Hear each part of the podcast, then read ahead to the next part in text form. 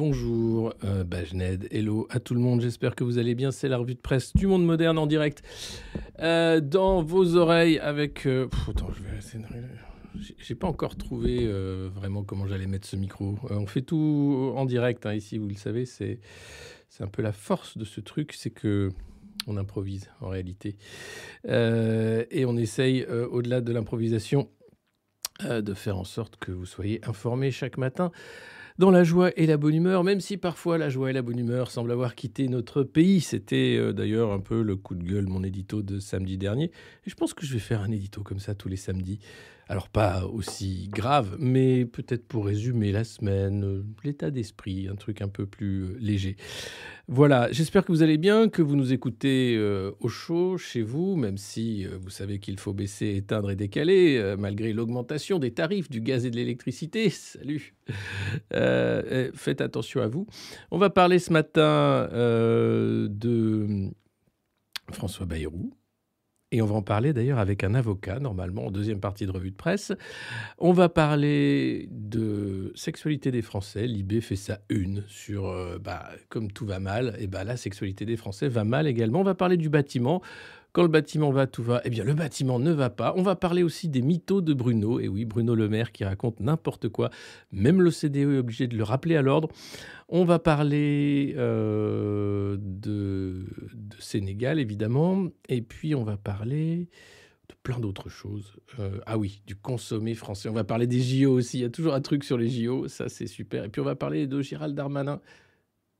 Si? Si, si, on va parler de Gérald Darmanin, même je... j'en ai rien à foutre que tu sois pas d'accord.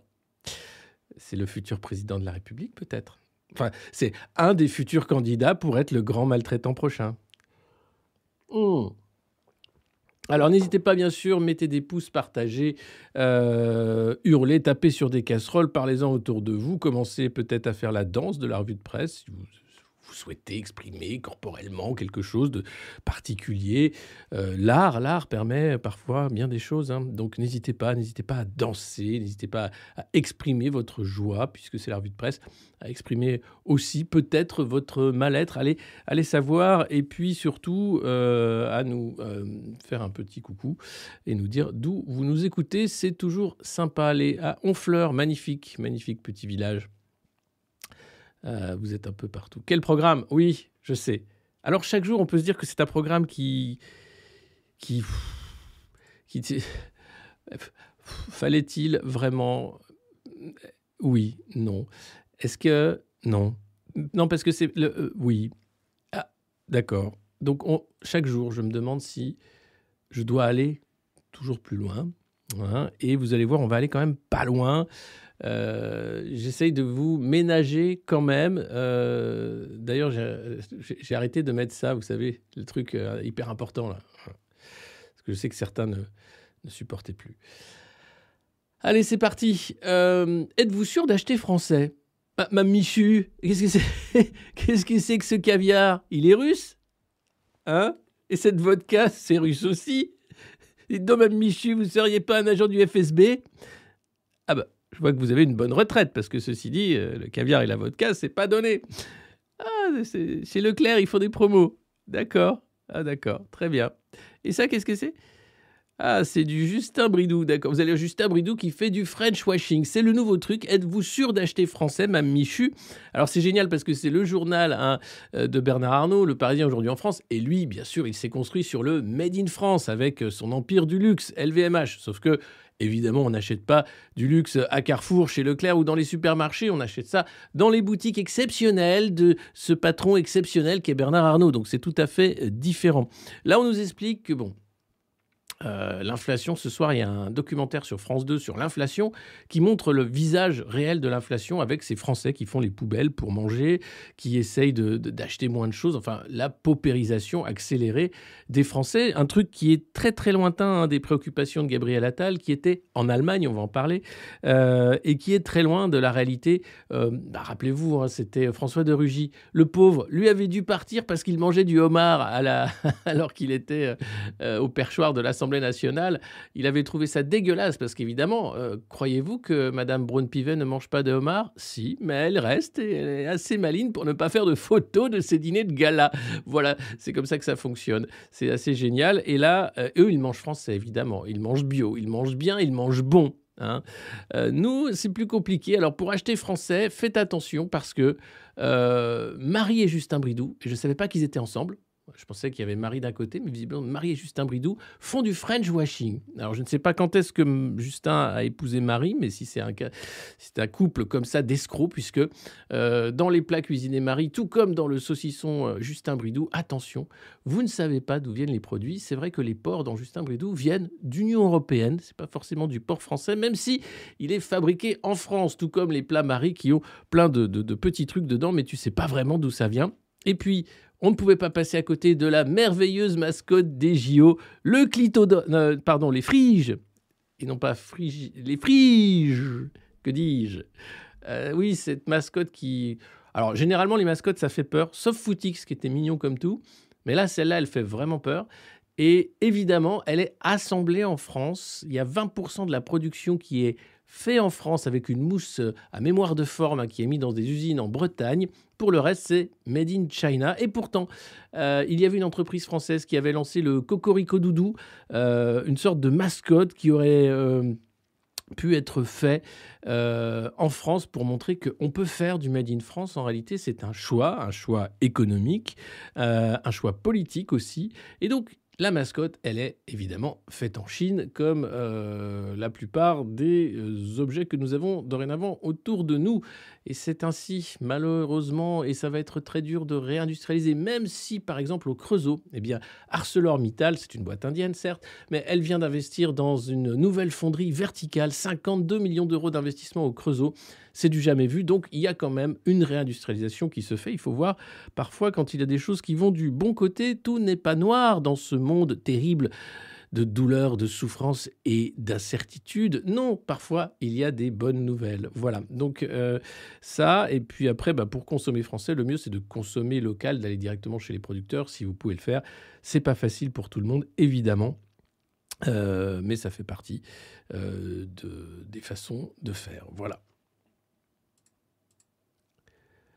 Dans la catégorie Made in France, bien de chez nous, bien de chez nous, après, après Justin Bridou, François Bayrou. Alors ce n'est pas une marque de saucisson, non. Même si euh, on pourrait se demander. Euh, non, non, c'est un politicien. Et un politicien exceptionnel. Hein. C'est Monsieur François Bayrou, c'est pas n'importe qui, hein. c'est un mec quand même, euh, c'est le modem, c'est, il a fait Macron. C'est grâce à lui qu'on a Emmanuel Macron. Donc euh, je voudrais une petite ovation pour François Bayrou, s'il vous plaît. Je vous entends pas.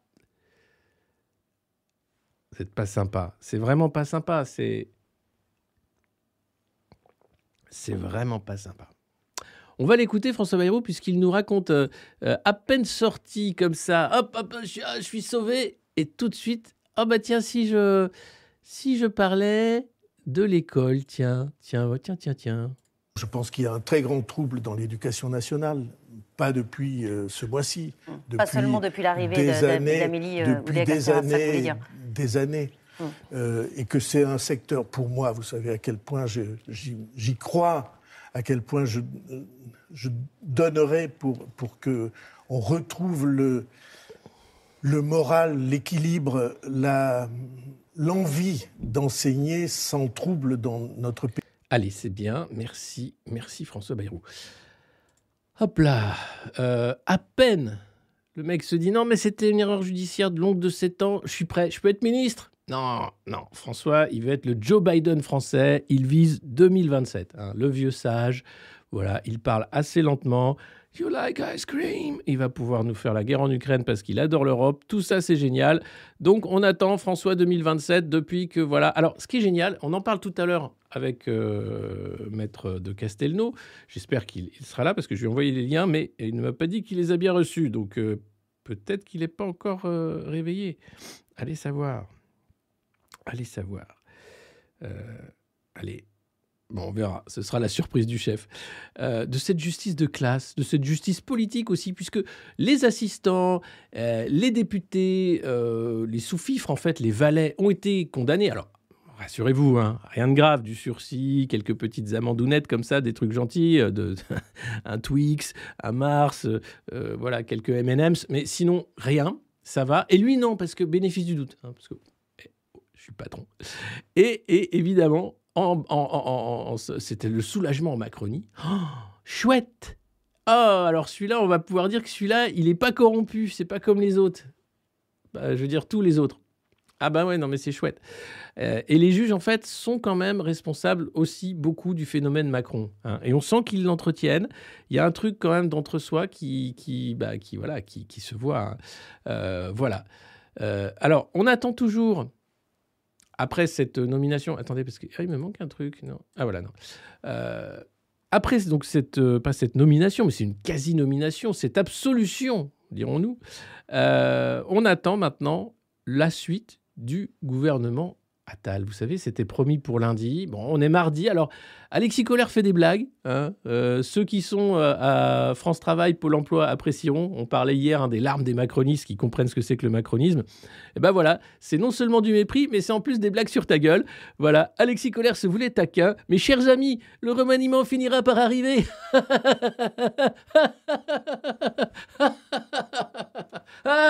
De toute façon, on s'en fout, ils servent à rien. Et c'est les comptes français qui payent.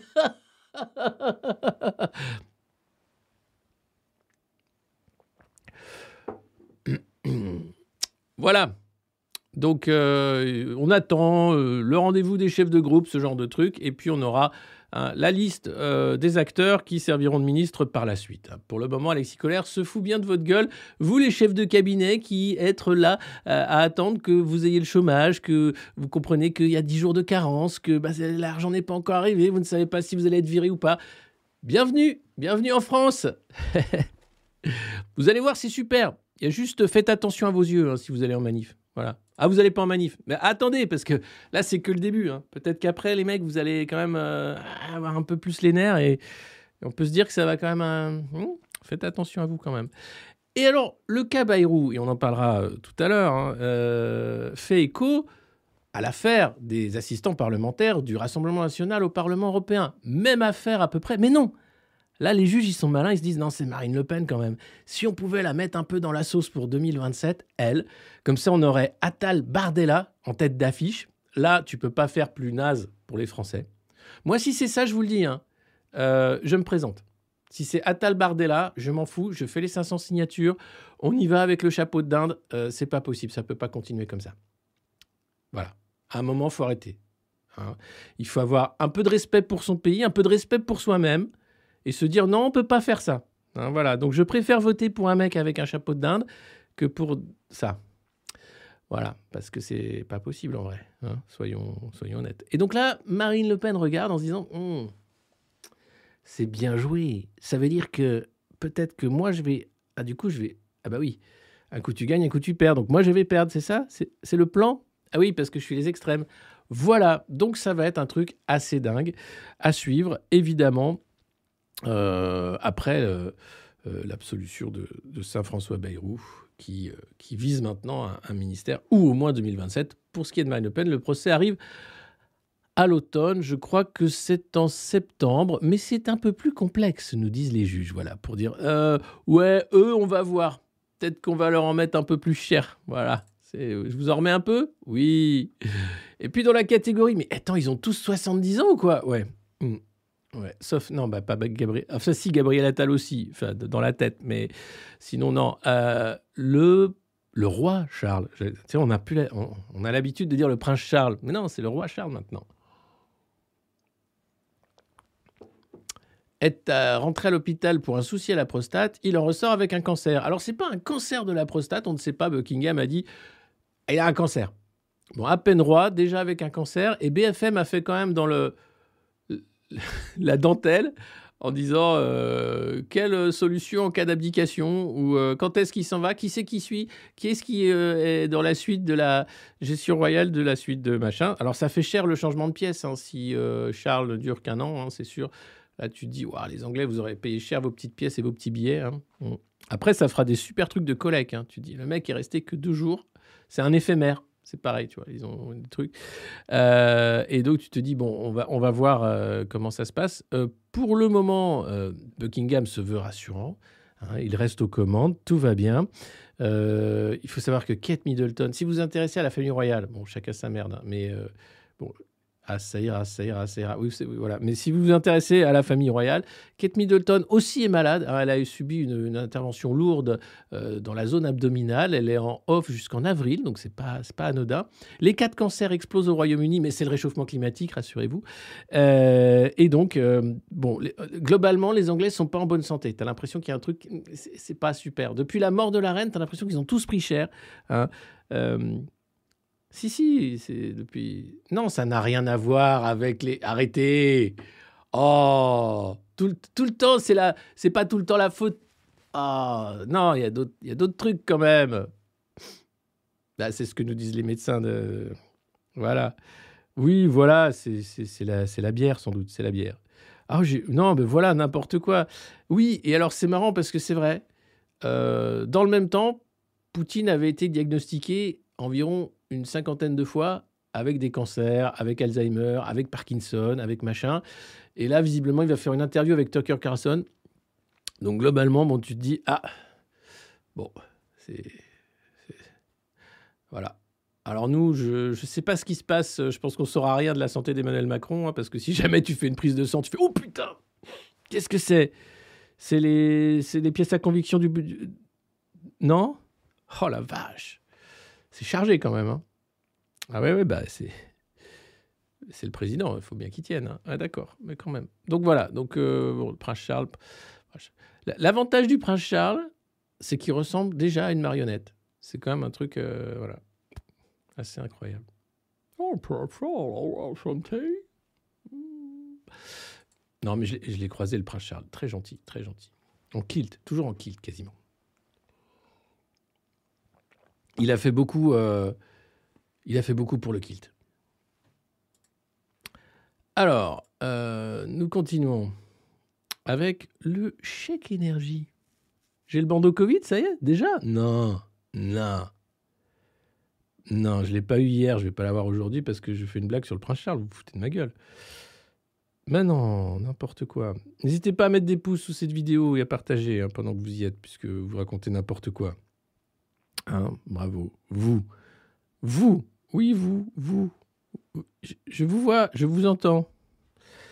Alors, euh, vous avez compris, tu baisses, tu éteins, tu décales, ils augmentent et ils te prennent pour un con, mais ça c'est normal, t'as payé pour, tu fais ouais, super, je suis trop content. Là, t'as un autre truc qui est génial, ça s'appelle le chèque énergie. Bon, comme ça coûte très cher, Bruno fait encore plus de dettes et avec les sous de l'État, plutôt que de faire un prix plancher où on va dire non, l'énergie on baisse, on arrête de faire payer comme ça des, tarifs de porcasse aux Français, non, on fait des petits chèques, hein, des petits chèques, un petit chèque énergie et là, dis-moi pas que c'est pas vrai. Ça n'a pas marché honnêtement, si, mais il y a eu un petit couac. Qu'est-ce que c'est? Eh bien, alors, c'est pas grave. Hein. Euh, c'est un petit bug administratif. Encore? Oui, oui, mais euh, de rien. Un million de personnes vont du coup pas recevoir euh, le coup de pouce de l'État versé en avril. Voilà. Mais il n'y aura aucun perdant. Attention, parce que vous l'aurez, mais peut-être plus tard. Alors, ça va pas forcément être le montant. Les mecs sont incapables de gérer ne serait-ce que ça. ils ont fait le même coup avec l'essence. Hein, ils font le même coup euh, avec l'inflation. Vous savez, il y avait les trimestres anti-inflation, personne n'a rien vu. Ah si, les prix augmentaient. Mais bon, globalement, c'était un truc pour t'aider aussi. Et là, sur le chèque énergie, là où c'est le plus beau, c'est qu'il y a environ un million de ménages, voire plus, qui vont toucher le chèque alors qu'ils ne devraient pas le toucher. Mais du coup, Bruno a dit, bon, allez, on est grand seigneur, ça, fait 10 millions. Allez, c'est cadeau. On va pas venir le rechercher parce que je pense que si vous êtes un million dans la rue, hmm, avec des fourches, ouais, donc du coup, c'est cadeau. Voilà, euh, vous pouvez le garder. Euh, c'est signé. Regardez, vous avez un petit autographe de Bruno Le Maire avec euh, derrière une photo d'Emmanuel Macron dédicacée. Tout ça, c'est cadeau, évidemment. Hein. C'est ce qui fait qu'on vit bien en France. C'est le bien vivre. C'est ce côté l'État prend soin de nous. Et c'est vrai que ça fait vraiment super plaisir. Peut-être que Bernard Arnault va le toucher, je ne sais pas. En tout cas, ça, fait, ça fait plaisir. Ça fait plaisir. ça, fait, ça fait tout à fait plaisir. Voilà. Euh, alors, la suite. Euh, où sommes-nous? Hum, hum, hum. Ah. Bon, déjà hier, il y avait euh, cette nouvelle sur les, suicides et la, dépression chez les ados. J'ai pas voulu le, parler parce que je trouve ça vraiment triste. et j'en ai marre en fait que cette revue de presse soit quand même assez plombante. Hein. J'arrive, ah, on rigole et tout, puis en fait les nouvelles sont affreuses.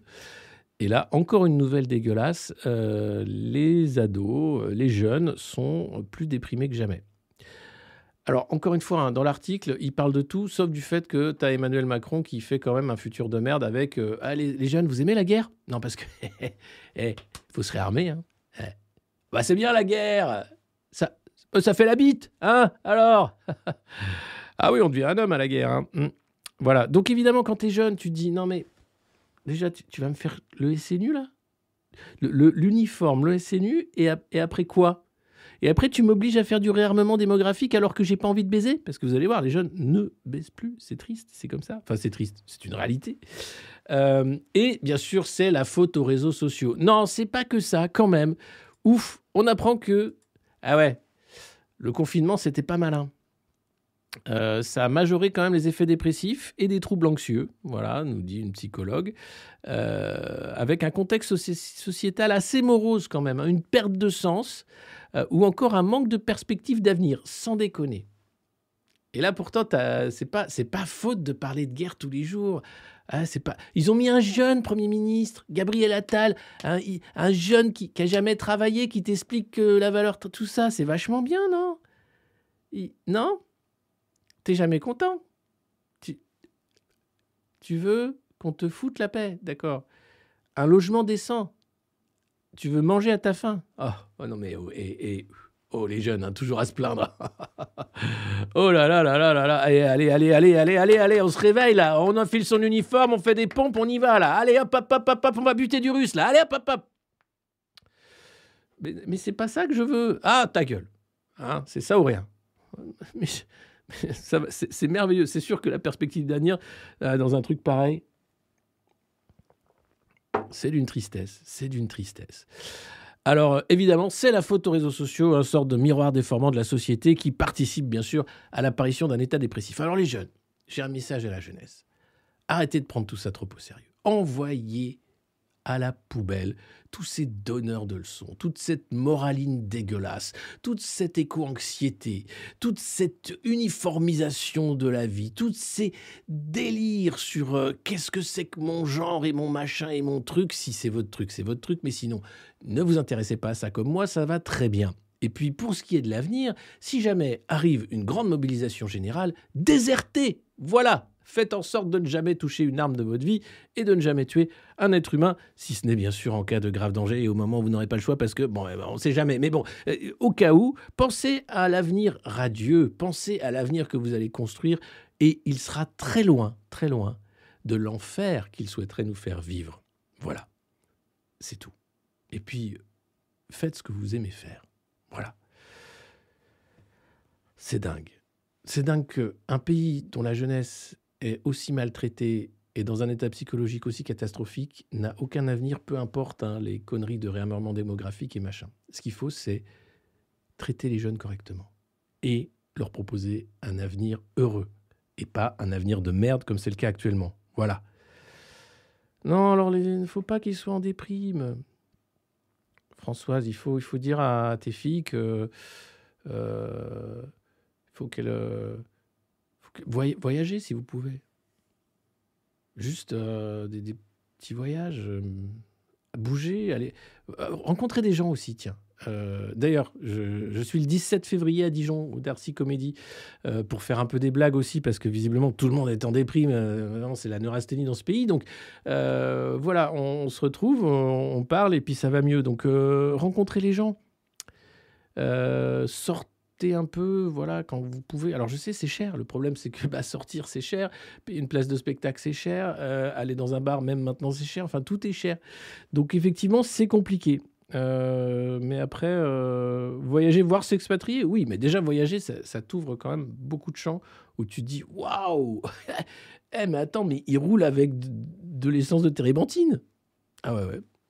Ils en ont rien à foutre ici de, des SUV. Non, rien. Mais ils en ont pas d'ailleurs. C'est que des mobilettes. Waouh ah Ouais, c'est dingue. Voilà. Donc, bon. En Bolivie, bah, ce serait génial si je pouvais. un week-end en Ukraine. Voilà. Euh, un week-end, euh, en as plein des pays. Ben, petite, une petite semaine à Gaza, avec vue sur la mer. Ouais. Voilà.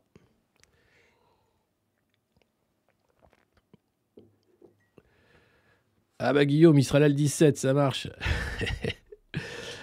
eh bah à, tous les autres. Hein. Euh, attendez, je sais pas si j'ai... Non, j'ai pas dû... Qu'est-ce que j'ai fait de l'affiche? Non, j'ai dû la virer, l'affiche.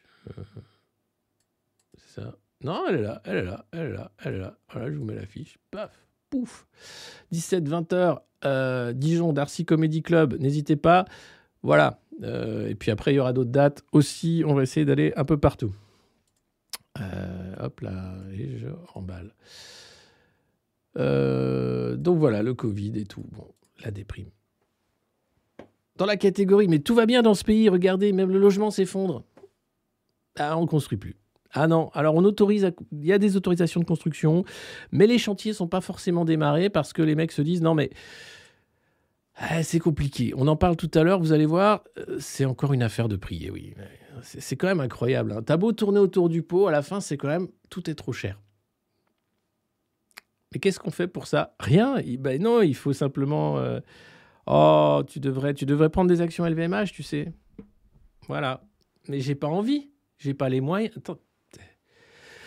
On te donne des solutions et tu ne veux pas les appliquer.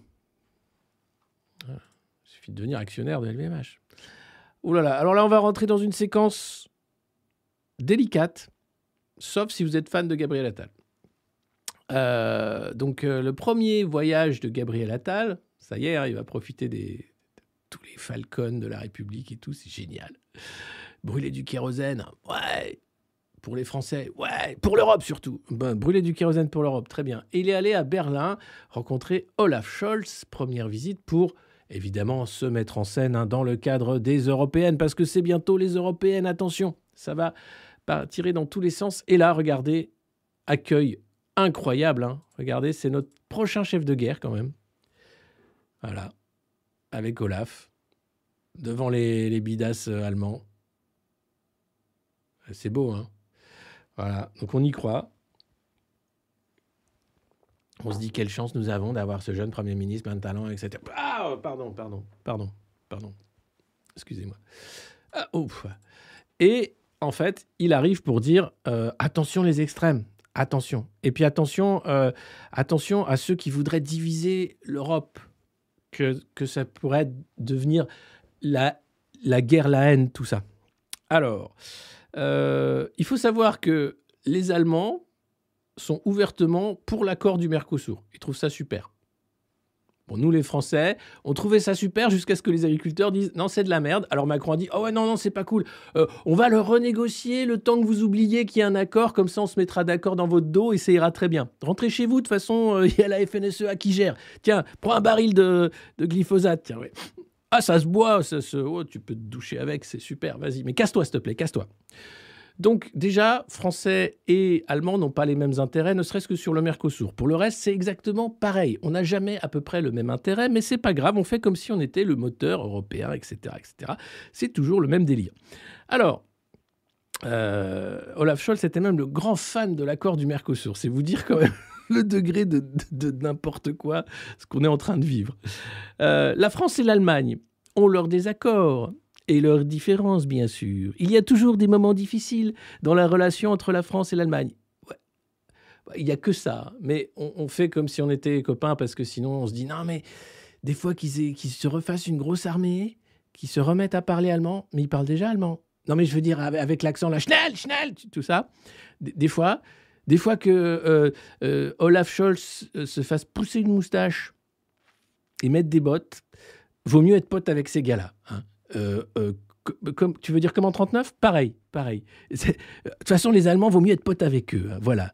Tu, le, tu leur obéis, tu, voilà. Ah, ya, ya, ya, good, good, good, Oberstrumpf. Et, et ça, ça se passe très bien. Hein. Ce qu'il faut, c'est obéir aux Allemands. Si jamais tu n'es pas d'accord avec eux, tu te dis non, mais ça peut mal finir, ça peut très vite dégénérer. Hein. des, Pourtant, c'est des mecs qui sont écolos, ils adorent, ils adorent, les, ils adorent la bouffe végane, euh, ils adorent le, naturisme, faire du vélo, euh, voilà, la, la bière, bien sûr. Mais, mais bon, tu sais jamais. Il y a toujours un petit moment où tu... Bon, donc là, clairement, les Français ont choisi la collaboration, et c'est normal, la collaboration européenne, bien entendu. Et donc là, ces moments ne doivent en rien nous faire reculer. Ben non Attendez. Euh, attendez. Allô? Oui, je suis bien à la commandanture? Oui. non, pardon, oui, à la mairie. Hum, excusez-moi. Oui, je voudrais. Euh, oui. Euh, je pense que mon voisin est mélanchoniste. Oui, oui, absolument. À Michel. Je, non, je vais pas dire son nom parce qu'il y a des gens qui regardent, mais oui, ah, il a des autocollants à l'avenir en commun sur sa voiture.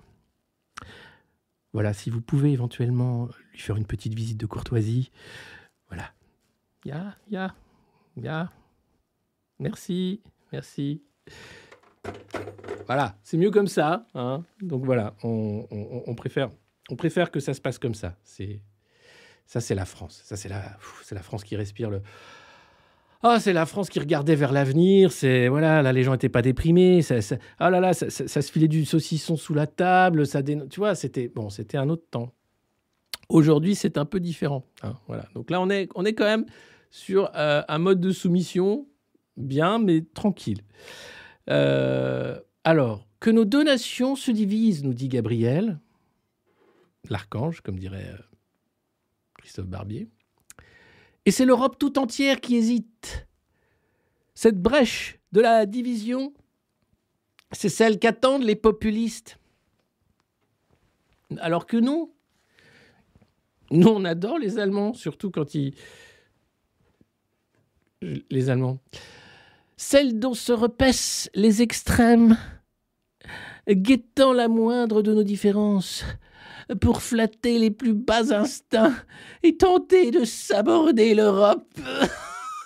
Oh, c'est terrible, qu'est-ce que c'est beau, putain, qu'est-ce que c'est un beau discours, putain.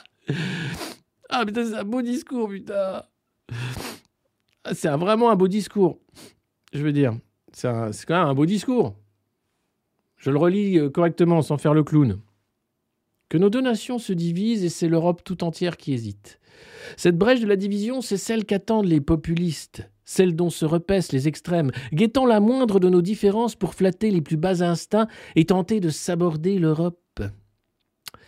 Voilà. Alors les plus bas instincts, Gabriel, c'est par exemple quand le passe vaccinal se met en place et que toute une partie de la population est traitée comme euh, des boucs émissaires dégueulasses parce que ah bah vous n'êtes pas à jour de votre schéma vaccinal, dis donc. Ça c'est les bas instincts. Hein. Vous avez été numéro un sur les bas instincts. Donc pas de leçon s'il vous plaît sur les bas instincts. C'est dingue. Et alors voilà, c'est la petite musique, puisque l'AFD, parti extrême droite, est en train de monter en Allemagne, donc il y a plein de manifs anti-extrême droite. Et en France, vous avez compris, le RN a déjà gagné 2027. Si, Macron continue comme ça, c'est à peu près le plan. Parce qu'il veut dire, non mais Gabriel, tu dois, tu dois nous sauver du mal.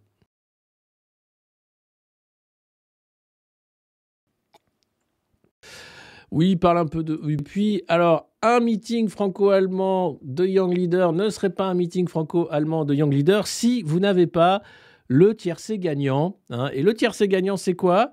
Ensemble, ça toujours, hein, voilà. Nous soutenons l'Ukraine, ça c'est gagnant, contre l'attaque russe. Nous restons attachés à nos objectifs climatiques, bam, ça c'est ça c'est gagnant et nous veillons à ce que notre marché européen reste compétitif. Alors là, c'est la petite pique quand même où Olaf Scholz explique que non, mais le Mercosur, tu vois, Coco, ça va passer. Non, parce que nos agriculteurs. Ta gueule. Le Mercosur, ça va passer. Oui, mais on fait semblant alors. Oui, oui, oui, mais tu obéis. Oui, oui, oui, bien sûr, monsieur euh, Olaf, bien sûr. Voilà, c'est génial. Euh, ensemble, nous sommes forts pour l'Europe, l'Allemagne et en dernier la France. Hein, voilà. L'Europe d'abord, l'Allemagne ensuite, la France en dernier. C'est à peu près comme ça que ça fonctionne systématiquement depuis des années. Et merci de ta visite. Ciao Le mec le tutoie, c'est le Premier ministre français. merci, merci Gabi, salut. Allez, casse-toi. C'est ça. Ya, Schnell, Schnell, Schnell Voilà, donc c'était une super visite en Allemagne, on a adoré, hein, franchement. Euh, euh, et, on adore, on adore. C'est quel bonheur, hein, quel bonheur pour l'Europe, pour la transition écologique, pour l'Ukraine, quel bonheur. Les mecs, en fait, n'ont que ça. Toi, tu es là, tu dis, mais quand est-ce qu'on arrête de faire les poubelles pour manger? Pas tant que nous n'aurons pas sauvé nos valeurs. Enfin, ça coûte. Et eh, eh, sauver nos valeurs. Là, déjà, je me chauffe plus. Je mange du carton. Euh, c'est quoi nos valeurs? C'est l'état de droit. Ah oui Ah ben, alors parlons-en. Non, non, non, non, non, non, non, non, non, non. Toi, tais-toi. T'as pas le droit. Ah ben voilà, ben c'est ce que je voulais dire. Et la censure, bien sûr, Thierry Breton qui, qui, est là pour expliquer que vous inquiétez pas, il y a encore 300 000 poulets ukrainiens qui débarquent. Hein. Euh, mais c'est acceptable. Bah, demande aux agriculteurs, Thierry. Vas-y, on te regarde. Et puis le Mercosur, évidemment, attention, si vous n'avez pas compris, ça va être négocié, mais pas tout de suite. Il faut temporiser un peu. Voilà, c'est simplement ça. Alors, euh, excusez-moi, j'enlève ça. Euh, tenez, vous pouvez aussi, euh, non pas vous abonner, mais envoyer un mail à cette adresse tali.so, ça c'est illisible, mais il y a un lien qui s'affiche normalement dans le chat. Euh, pour, euh, pour rester en contact euh, en cas de censure européenne, on ne sait jamais. c'est important de rester en contact. Et puis on a plein de choses qui se, sont en train de se prévoir. Vous pouvez bien sûr, si vous aimez cette revue de presse, la partager dès maintenant sur les différents réseaux sociaux. et puis vous vous abonner tout simplement, suivre notre chaîne. On est bientôt à 132 000 abonnés sur YouTube. Alors pour vous, ça ne veut rien dire du tout, mais pour nous, ça signifie beaucoup. et j'espère qu'on va faire les 200 000. Là, on est en février, euh, bah, qu'on sera plus de 200 000 à la fin de l'année sur cette chaîne YouTube. Donc pour ça, c'est simple, il suffit simplement de s'abonner, c'est gratuit, de suivre la chaîne. Euh, vous pouvez ensuite euh, choisir d'avoir l'alerte ou pas pour recevoir les dernières vidéos, et puis d'abonner toute votre famille à leur insu. Ça, vous pouvez le faire également, c'est super. Non, non, ça, non, non, ça, on fait que ça pour les, pour les, pour les élections. Voilà. Merci beaucoup et on continue. Alors, Bonjour, il y en a qui arrivent maintenant. Bienvenue. Bonjour, on continue. C'est la revue de presse du monde moderne. Nous sommes le mardi 6 février. Et oui, 2024. Euh, Je ne suis pas trompé dans la date. Et puis comme tout va bien dans ce pays ultra dépressif où quand même l'économie est en train de s'effondrer et Bruno Le Maire est ministre de l'économie, tu te dis bah je vais quand même peut-être commencer à envisager euh, de m'équiper d'une arme. Ah? Oui, euh, et ça, c'est le Figaro. Ces Français qui font le choix des armes euh, et des sports de combat pour se défendre. qui sont-ils? Quels sont leurs réseaux? Euh, Alors, dans, la mesure où j'ai quand même moyennement confiance en Bruno Le Maire, Gabriel Attal, Emmanuel Macron, Gérald Darmanin et tous les autres, je pense qu'à un moment, il va falloir s'occuper soi-même de notre sécurité. Alors, attention, attention. Comme le rappelait Olivier Véran, c'est à la justice et à la police de défendre les Français. Hein. Ce n'est pas aux Français de se faire justice eux-mêmes. Le problème, c'est que dans le cadre d'un effondrement, tu te dis à quel moment l'État va arrêter d'envoyer les flics sur la plage parce qu'il y a un virus et donc il faut des plages dynamiques et va juste plus rien faire du tout. Hein. Euh, voilà où les flics garderont leurs armes chez eux, ils se diront bon, au pire, on reste chez nous, il nous reste encore un beau stock de carton, on va tenir le fort quand même. Donc là, quand même, c'est un article au qui t'explique que il y a quand même des Français qui sont en train d'organiser des milices citoyennes, mais tranquille, hein, tranquille, tranquille. Euh, euh, voilà. Alors non, on n'en est pas au stade de la milice armée, hein, nous explique euh, un, Français euh, qui est en région tranquillement, euh, mais quand même avec un groupe d'amis, de voisins, on commence à se préparer mentalement. Hein. C'est génial, là tu te dis waouh, qu'est-ce qui pourrait mal se passer? On est tous conscients qu'il faut se prendre en main, car l'État n'assure plus ses fonctions régaliennes. C'est un père de famille hein, qui vous parle de ça. On sait qu'on peut compter les uns sur les autres. Jusqu'à présent, le tir était pour nous un loisir. Oui, très bien. Mais là, on est passé au tir tactique sur cible mobile. tu dis, oh putain Donc, vous préparez la guerre civile. Non, non, non, non, c'est pas ça. C'est qu'on détient toutes nos armes de façon légale, mais maintenant, on sait qu'elles pourront servir à autre chose, malheureusement. Le mec, tranquillou, t'explique qu'il est en train de se préparer à la guerre civile. Et c'est pas le seul. Hein. Ils sont de plus en plus nombreux. Les licences dans les clubs de, tir sportifs ont explosé.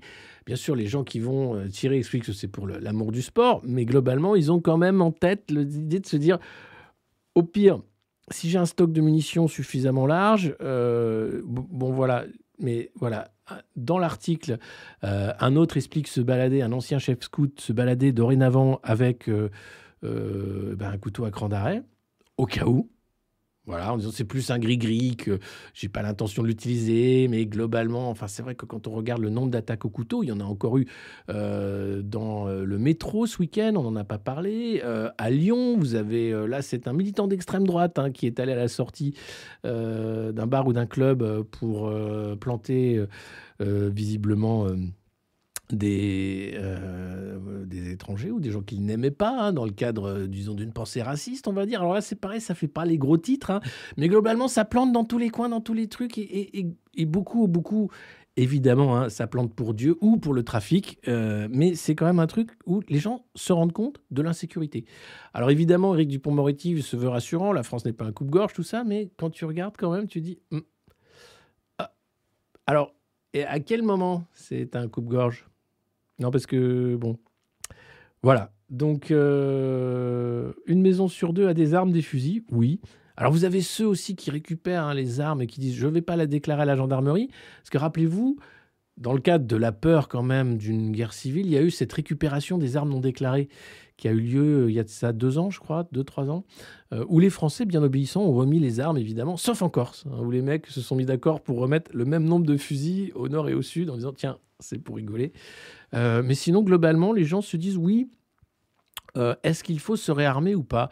Est-ce qu'il faut penser au réarmement de la société civile qui permet quand même bah, une, guerre civile hein, C'est ce qui peut se passer aux États-Unis, puisque là, ils sont surarmés. Là, on a plus d'armes, je crois, que de citoyens américains. Enfin, c'est du délire. et en France, eh bien voilà, on a cet article dans le Figaro qui t'explique que, eh ben voilà, c'est armes et sport de combat sans transition, on va parler euh, maintenant de, la Civise. Euh, alors, tac, je ne vois pas.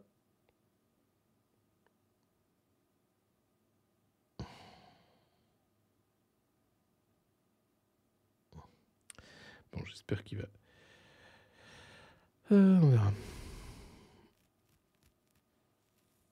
La, la chasse, bien sûr, la chasse. les armes en 3D, tout ça. Vous savez qu'il y a d'ailleurs euh, euh, un mec qui avait un truc pour chercher les métaux qui, ce week-end, dans l'est de la France, est tombé sur une Kalachnikov enterrée. C'est la cinquième qui est trouvée dans ce coin-là.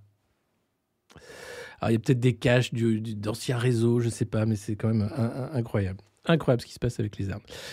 la Civis, qui était une arme de libération de la parole, qui a changé de mission depuis depuis euh, que le juge Durand a été viré. Juge Durand que j'espère avoir à ce micro euh, prochainement, puisqu'il sort un, nouveau euh, livre, un tract dans la collection Tract de Gallimard, 160 000 enfants, sur cette parole qui, ça y est, il faut remettre le couvercle sur la parole des, enfants euh, violés, maltraités, euh, puisque là, ils vont travailler sur la prostitution des enfants. Vous allez voir, euh, après avoir viré Durand, donc on a gardé le côté associatif un peu rigolo, et évidemment, hein, la civile change de mission. on vous croit, on vous protège, ça, ça reste le même, mais on va rajouter, on vous accompagne. Voilà, c'est le nouveau euh, responsable de la Civis qui explique ça. Euh, la Civis, c'est la commission euh, indépendante hein, sur l'inceste et les violences sexuelles faites aux enfants. le juge a fait un travail pendant trois ans exceptionnel, salué par toutes les associations, et les macronistes ont choisi de le virer, évidemment, parce que quand on fait du bon travail et qu'on est sur un sujet quand même délicat, et qu'on dit les choses sans ménagement, ben, ça ne plaît pas beaucoup. Donc là, ça, tombe bien puisque la, nouvelle équipe hein, va mettre euh, l'accent sur les enfants plus que sur les adultes, pourquoi pas, euh, avec euh, eh bien, la fin des réunions publiques qui était quand même la force de la civise. Ces réunions publiques où la parole des, survivants, survivantes et victimes était partagée, où voilà, on n'était pas seul, où on pouvait parler. Eh bien là, euh, tout simplement, c'est fini. il n'y aura plus d'organisation de ces commissions publiques, qui étaient quand même le cœur hein, de, cette libération de la parole. À la place, la Civis 2 non, va labelliser des assauts voilà, euh, qui vont mettre en œuvre des démarches d'aller vers avec des temps d'écoute collectifs. Hein, voilà. Alors, euh, j'aime bien parce que c'est encore de la novlangue, du temps d'écoute collectif plutôt que des réunions publiques. Hein, voilà. Tout ça, bien sûr, euh, qui ne sera pas documenté, avec un travail dégradé, évidemment, sur un sujet quand même clé. On en parlera en fin de revue de presse, parce qu'on a un problème dans ce pays avec ça, quand même. eh bien, rien. Voilà, rien. Il y a aussi vous savez que la CIVIS avait fait une liste de recommandations euh, et le juge Durand expliquait que ces recommandations devaient être suivies. Hein. Euh, si c'était un tout, c'était un pack qu'il fallait mettre en place si on voulait vraiment être efficace dans la lutte euh, contre les violences sexuelles faites aux enfants. Là, bah, ça commence mal puisqu'il y a déjà deux recommandations qui vont être laissées de côté. C'est l'imprescriptibilité des viols et des agressions sexuelles commis contre les enfants. ça, on laisse de côté. Et puis l'obligation de signalement par les médecins soupçonnant des violences sexuelles commises sur des enfants. Pourtant, ces deux mesures de bon sens, on parle beaucoup de bon sens en ce moment avec euh, les agriculteurs. Eh bien non, ces deux mesures-là, ça gêne. Donc, pas de vague. Pas de vague. On laisse tomber. En revanche, il y a des nouvelles missions. Il y aura un numéro vert, hein, rassurez-vous. Aucun problème. Euh, des travaux sur les mineurs auteurs de violences sexuelles. Donc là, ils vont s'attaquer aux enfants qui font des violences sexuelles plutôt que de s'attaquer aux adultes. Hein. Euh, non, les pédocriminels, non, ça va. On va non, les jeunes entre eux, ils sont méchants. C'est à cause des réseaux sociaux. Ah d'accord. Ah, super. Euh, bien sûr, la cybercriminalité, évidemment, euh, et la prostitution des mineurs. Voilà. Alors, il y a plein de nouveaux experts qui sont arrivés hein, euh, des magistrats, des pédopsychiatres, des avocats spécialisés de la protection de l'enfance, des représentants des forces de l'ordre, des associations face à l'inceste, l'enfance enfant bleu ou e-enfance. attention, évidemment, sans Durand, ce ne sera pas la même chose. Et j'espère l'avoir vraiment l'avoir vraiment euh, au micro pour parler de son, de son, dernier, euh, de son dernier livre qui était. Euh, enfin, qui, voilà, qui, montre en fait pourquoi la civile n'ira pas plus loin et pourquoi c'est un gâchis volontaire, tout simplement. Et ce monde associatif, très bien, mais bon, c'est l'État qui doit faire quelque chose, c'est pas les associations. Mais l'État a bien du mal quand c'est des sujets qui fâchent, visiblement. Un petit chèque peut-être? Eh, perché non on va parler de Bruno Le Maire. Ouais comment... Mais si, Bruno Le Maire. Bruno Le Maire. Le maire, le maire, le ministre de l'économie. Bon, je sais pas si on va... Sinon, je vais l'appeler. Hein. Oh, il était en ligne a deux heures. Il s'est endormi. Euh... Ah, ça va pas mieux, Joe Biden, visiblement. Non, euh, alors, attendez. Euh, avant Joe Biden, Bruno Le Maire, qu'on pourrait. Alors, soit Bruno est optimiste, soit il est complètement mytho, soit il est complètement con. Alors là, quand même, l'OCDE est deux fois plus pessimiste que Bruno hein, sur la croissance de la France. Ah, mais c'est parce que Bruno, il est optimiste, parce que Bruno, il connaît les chiffres. Hein, alors que vous, vous connaissez rien à l'économie aux arcanes un peu complexes de l'économie. Vous n'y connaissez rien, vous. Hein voilà. L'hectare, le renflement brun, tout ça. Lui, connaît. Le scénario relève de plus en plus de la politique économique fiction. C'est dans le Figaro. La trajectoire de croissance prévue par le gouvernement pour cette année demeure encore à ce jour à 1,4%. Soit 0,5 points de plus qu'en 2023. Ouais qui s'est finalement établi à 0,9%. Ouais, presque 1%. Ouais. Depuis des mois, l'ambition est jugée optimiste par les instances nationales. Très bien. L'INSEE, par exemple, table sur 0,5 à la fin du premier semestre, rendant l'objectif de Bercy peu crédible. Ah, il est là. Alors écoutez, on va revenir sur Bruno tout à l'heure. Euh, on aura de quoi refaire, reprendre la revue de presse tout à l'heure. Mais là, nous avons avec nous Maître Régis de Castelnau. Hop là, bonjour Maître. Alors, on ne vous entend pas. Pourquoi on ne vous entend pas? Il y a un problème de son. Ah non, non, non, ça ne marche pas. On vous voit, mais on ne vous entend pas. Ah, ça y est. Et là, on, entend. Et, là, on entend. Voilà. Alors, alors, on est habitué ici, hein, bien sûr, au monde moderne, aux soucis techniques, mais on essaye de faire en sorte qu'il y ait un peu moins de soucis techniques. Alors, je voulais vous avoir euh, avec nous ce matin pour parler de François Bayrou. Euh, qui vient d'être donc euh, euh, relaxé dans cette affaire des emplois fictifs du modem au Parlement européen. Est-ce que vous pouvez nous, nous, faire un petit résumé de l'affaire et de ensuite on parlera du fait de pourquoi François n'était pas au courant de ces emplois fictifs? Bon. c'est une victime, c'est une victime Encore une. comme telle. Je voyais hier un, un éditorial d'un journaliste important du Figaro qui nous disait que c'était terrible ce qu'on avait fait subir euh, à ce pauvre François Bayrou. Je dois dire que bon, j'en ai vu pas mal, mon cher Alexis. On a, j'ai mon livre euh, sur la, justice politique qui est sorti, 600 euh, pages, hein, c'est assez copieux. Et depuis 52 ans que je suis avocat, j'en ai vu beaucoup. Mais là, celle-là, elle est quand même assez extraordinaire. Alors l'histoire, c'est quoi? L'histoire, c'est que le modem fait, euh, comme tous les autres partis pendant longtemps, c'est qu'il vit d'expédients. Depuis 1990, mhm. il y a le financement public, mais on continue à bricoler.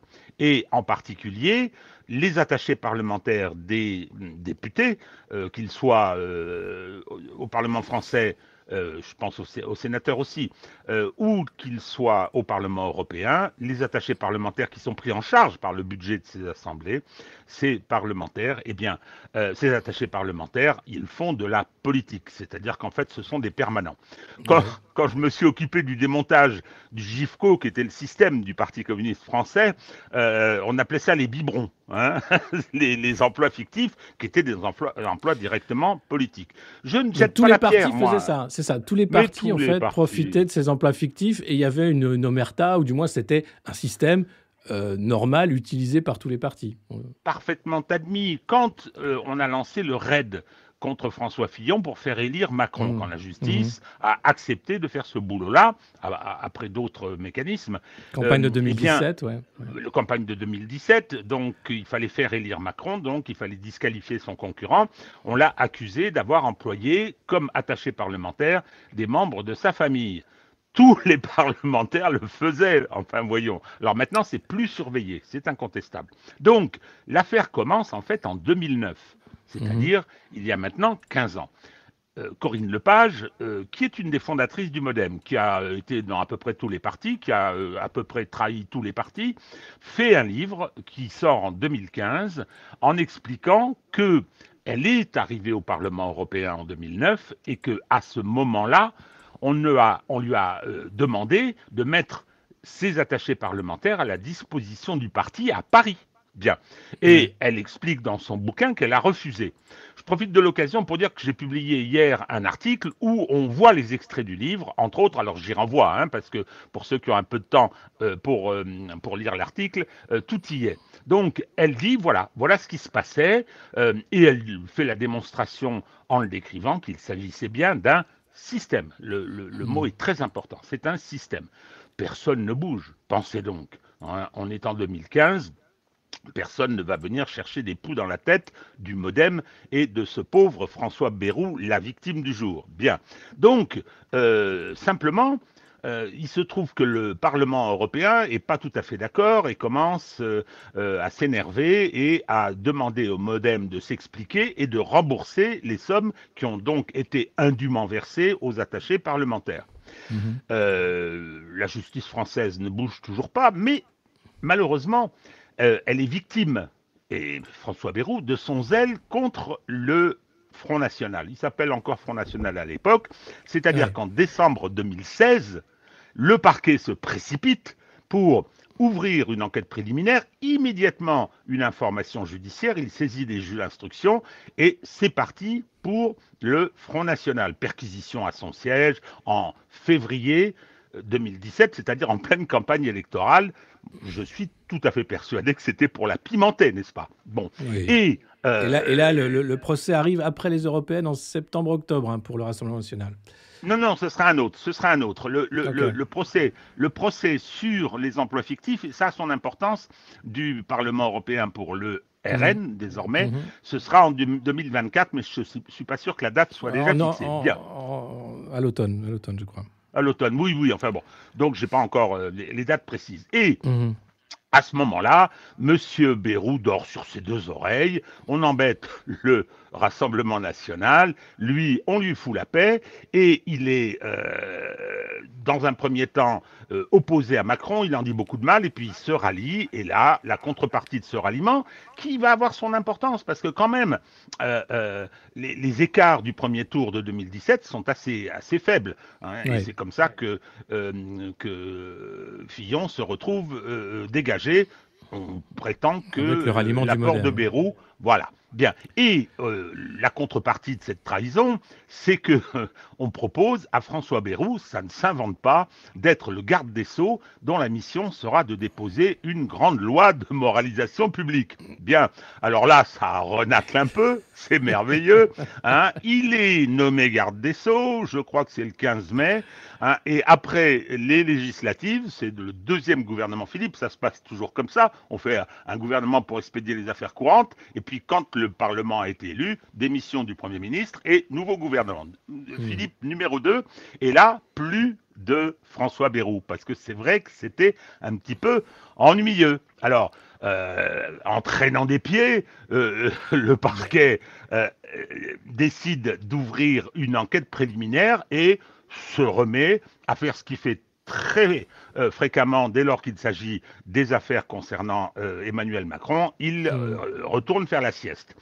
Et au fur et à mesure, ça commence quand même un peu à râler, jusqu'au moment où Madame Wisniewski dit, bah écoutez, ancienne magistrate, Ouais. Euh, qui, est députée Modem. Elle est députée Modem. Hein. Elle mhm. dit, il y a un article du Canard enchaîné, il est dans mon article d'hier, qui dit, voilà, euh, ils ont reçu des ordres de ne pas bouger, de ne pas embêter François Bayrou. Ça devient de plus en plus difficile, de plus en plus compliqué. Donc, euh, en parallèle des affaires du RN, on finit en 2019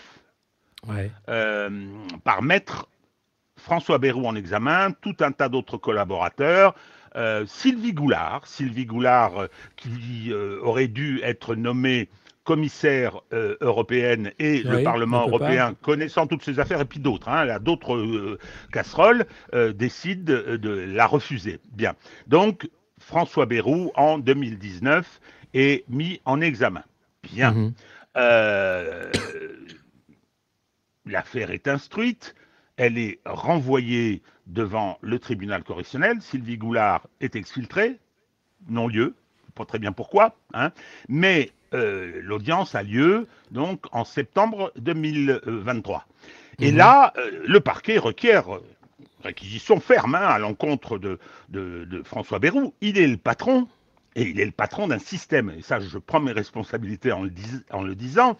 Hein. c'est un petit parti, c'est un groupuscule Hein, c'est plus un groupuscule qu'un parti de masse. Et mmh. donc, notre ami François Bayrou euh, euh, est donc euh, l'objet d'une réquisition sévère du parquet. Et hier, hein, chose extraordinaire, on a une condamnation de tous les lampistes et à des peines qui sont toutes assorties du sursis, hein, des amendes. on a condamnation du modem à des peines assez lourdes de, d'amendes de, qu'ils vont devoir payer. On est à peu près à financière, hein, c'est ça? Oui, tout à fait tout à fait. Et, euh, mais François Bayrou est relaxé. François Bayrou est, eh ben, il est relaxé parce que euh, il n'était pas au courant. Il n'était pas au courant qu'il y avait un système. Je maintiens, il y avait un système. Et euh, on ne peut pas lui reprocher d'avoir été le complice de détournement. Je rappelle, petit détail croustillant, sa mmh. secrétaire personnelle pendant cinq ans a mhm. été payé comme attaché parlementaire du groupe Modem euh, au Parlement européen. Donc pendant cinq ans, euh, euh, François Bayrou, qui devait la voir tous les jours, ou en tout cas la voir aussi au téléphone tous les jours, ne savait pas comment elle s'alimentait, parce qu'il ne savait pas comment elle était payée. Euh, non, non, je, je, C'était peut-être dans sa tête du bénévolat, et s'est dit, voilà, vous, ah, oui. vous travaillez pour hein, la cause. Ben, évidemment, sauf que, sauf que bon, je, veux dire, elle, elle, aurait, dans ce cas-là, peut-être affiché certains, certains éléments témoignant de sa misère matérielle totale. Non. Donc, c'est bien ce qui s'est passé. Donc voilà, il est relaxé, je pèse mes mots, c'est un scandale, scandale judiciaire, mais mmh. quand on, voit le dossier, moi j'ai la prétention de le connaître un peu, euh, on constate la désinvolture extraordinaire de ce pouvoir. On s'en mmh. fout. On fait un bras d'honneur aux Français. Chacun sait très bien ce qu'on peut penser de François Bayrou. Et quand on lit les, motivations et les attendus, parce que le président a lu la décision, oui, on va l'écouter, François Bayrou. J'aimerais que, vous réagissiez à, ce qu'il dit, euh, notamment euh, sur cette relaxe quand vous avez subi sept années, vous vous rendez compte ce que c'est sept années, d'accusations que le tribunal déclare infondées. Il, dit au bénéfice du doute, parce qu'il n'a pas de preuves. Euh, euh, oui, ce n'est pas qu'il n'y ait pas de preuves, mm. c'est qu'on ne peut pas trouver de preuves parce que ce n'est pas vrai. Je dis cette même phrase depuis le premier. On ne peut pas trouver de preuves parce que ce n'est pas vrai. 7 ans, je suis en sanglots, euh, Alexis. Je ne sais pas si ça se voit à l'écran, mais je sanglote abondamment. on vous sent hein. ému. Oh, c'est horrible. Victime, vous vous rendez compte? Et puis alors la presse mainstream relaie, hein. victime, victime, victime. On va parler un petit peu de ses ambitions actuelles et, de la concomitance avec la mise en cause de Madame Oudéa Castera, euh, la calamiteuse. Sur le même plateau, il parlait euh, au JT de, France 2, hein, où il est venu faire son service après-vente. Il parlait immédiatement d'éducation, en disant que c'était son truc vraiment qui le portait à cœur. J'en parlais tout à l'heure hein, en début de revue de presse. Donc on est, on est vraiment sur un truc incroyable. Et d'ailleurs, c'est incroyable que le gouvernement ait mis si longtemps à, faire la suite. On n'a toujours pas la suite des secrétaires d'État, etc. Sans doute attendait-il de savoir euh, quel était le, sort hein, judiciaire de, de M. Attendait-il de savoir? Il le savait très bien que ça se terminerait de cette façon-là. Il faut être sérieux. Je vais dire un petit mot de mes amis magistrats. Euh, mais euh, sur le fond, sur le fond, venir prétendre qu'un système décrit comme un système par Corinne Lepage euh, n'ait pas euh, euh, été connu par François Bayrou, c'est grotesque. C'est simplement grotesque. Et oser le faire, oser le dire et prendre cette décision, c'est une façon de dire aux Français on se moque de vous et on s'en fout. Hein, il n'y a pas de problème, hein, et on va continuer. Alors, et là, c'est de la part des politiques, mais c'est de la part aussi des magistrats. Ce que je voudrais ajouter aussi, Alexis, c'est euh, d'autres motifs en disant, euh, vous comprenez, euh, on est indulgent, on a mis du sursis à toutes les inéligibilités, mmh, mmh. mais parce que, un, c'était pas un système, je viens de dire ce que j'en pensais, deux, il n'y a pas eu d'usage à des fins personnelles. Pardon? Pardon, la secrétaire de, euh, Madame de Sarnez, aujourd'hui, aujourd'hui disparue, euh, dit ben moi j'étais sa gouvernante, j'allais suivre les travaux de sa villa à Patmos en Grèce, j'organisais ah les voyages, j'organisais les voyages euh, de ses neveux pour je sais pas où, hein, et c'est moi qui tenais la comptabilité de sa femme de ménage.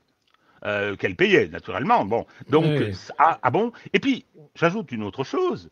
J'ajoute une autre chose, c'est que dans toute la jurisprudence, et j'en ai vu passer beaucoup, puisque c'était une de mes spécialités, que le, la responsabilité personnelle des décideurs publics, euh, c'est que euh, tout ce qui relève de l'activité politique était mmh. considéré jusqu'à présent par les magistrats et par les juridictions comme étant des, des, dépenses personnelles, c'est-à-dire que c'est pour faire une carrière. Je veux bien, je veux bien. Hein, c'est donc ce sont des dépenses visant à vous faire élire, visant à obtenir des postes, visant à assumer vos ambitions qui peuvent être légitimes. Hein, et jusqu'à présent, c'était des dépenses personnelles. Grand renversement de jurisprudence hier. Le tribunal, la 11e chambre du tribunal correctionnel de Paris nous dit il n'y a pas eu de dépenses personnelles. La femme de ménage, euh, les travaux de... Mais comment c'est possible Comment c'est possible que, euh, alors que les preuves sont là, un tribunal décide de, voilà d'aller si rapidement sur le, le, cas en disant non non on balaye, il y a le bénéfice du doute et puis il n'y a pas de dépenses personnelles et puis voilà Monsieur Bayrou est, innocent. Alors moi j'ai il y a deux il y a deux, deux hypothèses. Moi, mhm. euh, on se connaît assez, Alexis, vous connaissez la mienne. Je considère qu'il y a aujourd'hui, euh, dans le corps euh, de la magistrature, il y a une autonomie, une autonomie politique qui repose mhm. sur une convergence avec le pouvoir en place. Quand ils ont fait élire, en disqualifiant son adversaire principal, quand ils ont fait élire Emmanuel Macron à l'époque, eh bien, ils ont fait un choix. Depuis euh, où, en sont les affaires McKinsey? Où en sont les affaires Colère?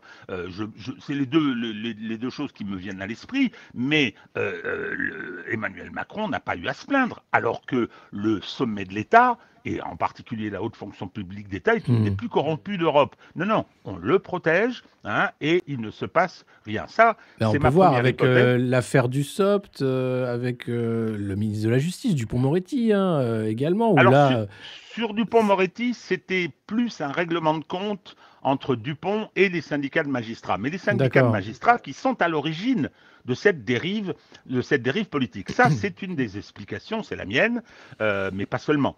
Euh, il y a hmm. d'autres éléments qui peuvent entrer en, ligne de compte. Donc, je pense que c'est ça, euh, c'est cette connivence. Et puis, moi, j'ai un autre exemple la répression de masse brutale des Gilets jaunes.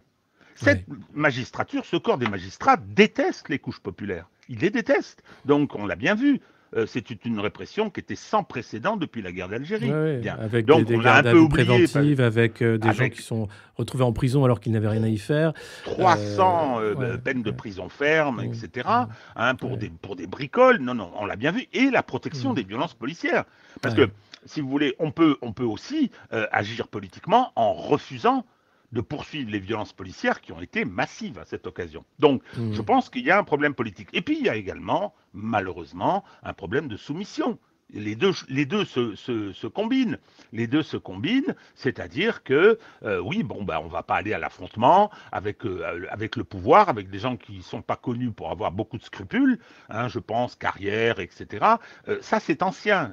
Mais mais il y a également un choix euh, euh, un choix politique. La décision d'hier, j'en ai vu, elle m'a surprise. Parce que, euh, eh oui, ils, y arrivent encore. Je me suis dit, mais attends, ils n'ont pas fait ça. Ils ne sont pas, ils sont pas à, se moquer du monde de, de, cette façon-là. Et quand je vois les réactions du, des médias systèmes français, de ce système médiatique qui appartient à l'oligarchie, que je vais qualifier de plutocratie, mmh. ils, ont, ils ont tous soutenu Bérou alors, il y aura peut-être Mediapart qui va nous dire deux, trois bricoles, vu du droit, mais il n'y a pas. Même pas, il n'y a pas eu grand-chose hein, sur, euh, sur l'affaire euh, Bérou, à part euh, le fait que, quand même, c'est étonnant que les lampistes prennent et, pas le patron, alors que, comme vous le disiez, c'est un micro-parti. c'est quand même encore une, justice de classe, même, qu'on voit, qu'on voit là. Ah, totalement. Alors, il y a une autre chose dans ce, dans ce, ce petit feuilleton. c'est que dans la façon dont hier la, décision a été présentée, je ne l'ai pas encore lue, elle n'est pas disponible, mhm. euh, dont, euh, elle a été présentée verbalement par le président du tribunal. Bien. Euh, il a dit c'était pas un système, il n'y a pas eu d'enrichissement ou d'usage personnel de ces fonds et le chef ne savait pas. Bien eh bien, écoutez, il va y avoir une autre affaire. Il va y avoir une autre affaire, et, dont vous avez dit, Alexis, qu'elle serait pour l'automne. Euh, ce sera l'affaire du RN. Et là, on va voir, on va voir si on ne va pas pouvoir dire que euh, le RN c'était un système. Alors, vous savez pourquoi ils ont ils ont dit que c'était pas un système? Parce que ils ont compté combien il y avait d'emplois fictifs de cette nature. Ils n'ont pas fait un ratio à, un ratio à emploi fictif par rapport au nombre de parlementaires. Il n'y en avait pas beaucoup du Modem. Mais le RN, c'était euh, aux élections précédentes, il, il était premier. Hein. Eh eh oui, Ils sont déjà en train de préparer en disant que dans le cadre du RN, l'affaire est plus complexe. Hein. Donc ils sont déjà en train de préparer le terrain en disant attention, là avec Marine c'est différent, peut-être qu'on va lui mettre quand même une petite balle un peu perdue pour être sûr que en 2027 ce soit Jordan Bardella et pas elle, on ne sait pas. Mais on sent quand même. Non mais comment c'est possible? À, quel moment euh, Parce qu'on parle souvent de cette justice politique. Hein. Elle, se fait de plus en plus visible depuis la campagne de 2017, mais aussi avant. Parquet national financier de François Hollande euh, et, d'autres. Euh, comment aujourd'hui, quels sont les garde-fous par rapport à cette justice politique? Il n'y en a pas. Voilà. Euh, il n'y en a pas. Il y a simplement, il y a simplement l'expression démocratique. Il y a simplement le fait de. de alors moi j'ai mon petit bâton de pèlerin. Je continue à taper sur ce clou. Hein, chacun mmh. a sa place. Chacun fait comme il l'entend. Mais il n'y a pas, il n'y a pas de garde-fou parce que euh, moi, ça fait un moment que je dis ça, euh, que je, et je travaille. Et d'ailleurs, on ne vient mmh. pas me réfuter. C'est intéressant ça. C'est-à-dire que mon bouquin, il n'était pas spécialement gentil pour les magistrats, pour les syndicats de magistrats, non. etc. Je, le remets euh, à, l'antenne pour ceux qui euh, veulent se le procurer. C'est une justice politique, voilà, de Régis Calteno, des années Chirac au système Macron, histoire du dévoiement de la justice, et c'est aux éditions de l'Artilleur, voilà. Alors, c'est très important, c'est très important de disposer d'une justice comme ça, dans de connivence politique, parce que les démocraties illibérales, qui sont en voie de, de, de néofascisation, moi je pèse mes mots, quand on entend tous les tenants de ce pouvoir, qu'ils soient à Bruxelles ou à Paris, passer leur temps à dire que le danger principal de la civilisation, c'est euh, la désinformation, on a bien compris quelles étaient leurs, euh, leurs intentions. Et pour pouvoir pour pouvoir asseoir ce, pouvoir euh, antidémocratique, bah, il faut avoir la police et il faut avoir la justice. La justice, c'est quelque chose de très important. Or ça, en France, euh, euh, on a une grande culture administrative, mais on n'a pas une mhm. culture juridique et judiciaire très importante, donc on, est un peu, un, peu désarmé. Donc, le, ce qui risque de se passer avec le RN, j'en sais rien, je ne sais pas quelles sont leurs, leurs intentions, parce que les, deux opérations sont un peu dangereuses. Euh, et je vais, je vais prendre un, exemple dans un pays étranger. C'est que, euh, euh, oui, ils vont pouvoir dire c'était un système. Regardez, ils avaient je ne sais pas combien de parlementaires, donc il y avait tant d'emplois d'attachés parlementaires. ils trouveront bien un achat de voiture ou que sais-je et tout qui vont permettre de dire que c'est des dépenses personnelles. Hein. et je pense que Marine Le Pen sera présentée comme étant l'organisatrice. Mais là, après, il y a la question du quantum des peines, parce que je crois que le RN a fait comme les autres hein, euh, concernant l'usage de ses attachés parlementaires. Et euh, c'est que, oui, si euh, on disqualifie Marine Le Pen, l'affaire est plaidée à l'automne, délibérée au printemps, mois de mars par exemple, avec inéligibilité pour Marine Le Pen, on sera en 2025. Euh, appel. On sera en, euh, avec l'appel 2026, deuxième moitié de 2026. Donc à ce moment-là, confirmation, inéligibilité. Et il faut savoir, parce que les, politiques sont formidables, ils passent leur temps à prendre des lois euh, qui ensuite peuvent leur être appliquées et dont ils se plaignent.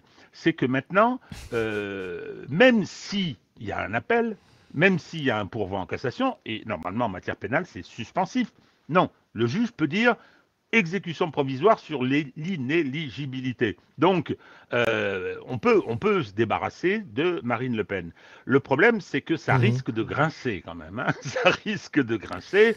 Euh, un peu énorme. Bon, ouais. Hein, c'est un peu énorme et, et, et, ça peut provoquer euh, l'effet inverse, des troubles, etc.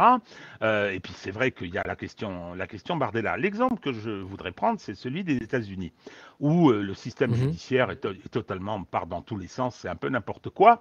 Et donc, les démocrates dans les États qu'ils contrôlent, où effectivement euh, les procureurs sont à leur, euh, à leur solde et souvent les, magistrats et les jurys aussi, sur des bases politiques, ils, ont lancé je ne sais combien de procédures contre Donald Trump, y compris que la dernière, il a été 80, condamné 83 euh, millions de dollars, parce qu'après avoir été condamné à 5 millions de dollars pour une diffamation, il avait, au, moins, au moins le tribunal n'a pas dit que je l'avais violé, hop, allez, on remet le couvert, ça provoque l'effet inverse. Ça provoque l'effet inverse. Et donc, c'est en train de, de, de, de, mettre un sacré, euh, un sacré bazar. Mais, mais, mais bon, les gens continueront à faire de, la politique par euh, justice interposée. C'est un défaut dont il est très, hmm. très difficile de se euh, débarrasser. Voilà. donc, alors, moi, j'ai une petite, j'ai un petit truc amusant. dans les dix jours qui viennent, c'est-à-dire c'est le délai d'appel contre les décisions rendues hier. Et délai d'appel pour le parquet. Pour le parquet. Donc le parquet qui a requis, il avait requis 30 mois de prison avec sursis, deux ans d'inéligibilité, ou trois ans peut-être, je ne me rappelle plus, hein, mais attention, pas sorti du sursis, etc. Hein, eh bien, il a été battu, il est relaxé, va-t-il faire appel, notre cher parquet? Ce sera amusant. Il a fait appel dans les affaires Fillon, il a fait appel dans toutes les affaires. Rappelez-vous l'affaire du SOPT. Euh, l'affaire du SOPT. Ouais, ouais. Euh, il y a certaines affaires où il fait appel et d'autres où visiblement il est très discret. Euh, ça aussi, c'est un choix politique. on va voir, on va voir. Ça, ça m'amuse beaucoup. Hein. Donc, je vais pouvoir continuer à, intervenir. Alors, euh, c'est anecdotique. Euh, lorsque je, bon, euh, sur, je suis assez présent sur un certain nombre de réseaux et je pense à, mhm. Twitter. Et sur Twitter, quand il y a un problème juridique et judiciaire que je trouve un peu choquant, bah, je fais un petit message et puis je mets les, les je tag les organisations syndicales de magistrats, le syndicat de la magistrature, mhm. gauchiste sociétal, et l'Union syndicale des magistrats socialistes. C'est caricatural ce que je fais, mais c'est ce sont des organisations syndicales. Et j'ai euh, constaté hier que euh, l'Union syndicale des magistrats m'avait bloqué. J'en ai été ah. bon, mari. Hein, je, voilà, voilà, j'ai été proscrit. Hein, donc, euh, euh, ça m'a aussi. Mais c'est quoi en fait C'est à la fois euh, au-delà même de, se dire que il n'y a pas forcément une indépendance réelle de la justice du fait de l'organisation constitutionnelle du pays. Est-ce que c'est simplement aussi un, un, ethos de classe, le fait de se dire que les juges n'ont pas besoin que Macron leur donne des ordres, ils votent Macron de toute façon parce qu'ils sont comme ça. Et donc c'est normal pour eux d'être social-démocrates et d'être un peu dans ce, courant-là de, de, penser. Il y a il y, a ça du fait de la formation, du fait euh, de la production sociale aussi. C'est du Bourdieu. Hein, ils viennent d'un certain milieu social et donc euh, forcément ça fonctionne comme ça. Est-ce -ce que c'est pas naturel finalement que ce soit comme ça? Alors, vous avez tout à fait raison. Il a, a d'abord fallu que se déroule quelque chose, un, processus qui a été celui de euh, la conquête de l'indépendance.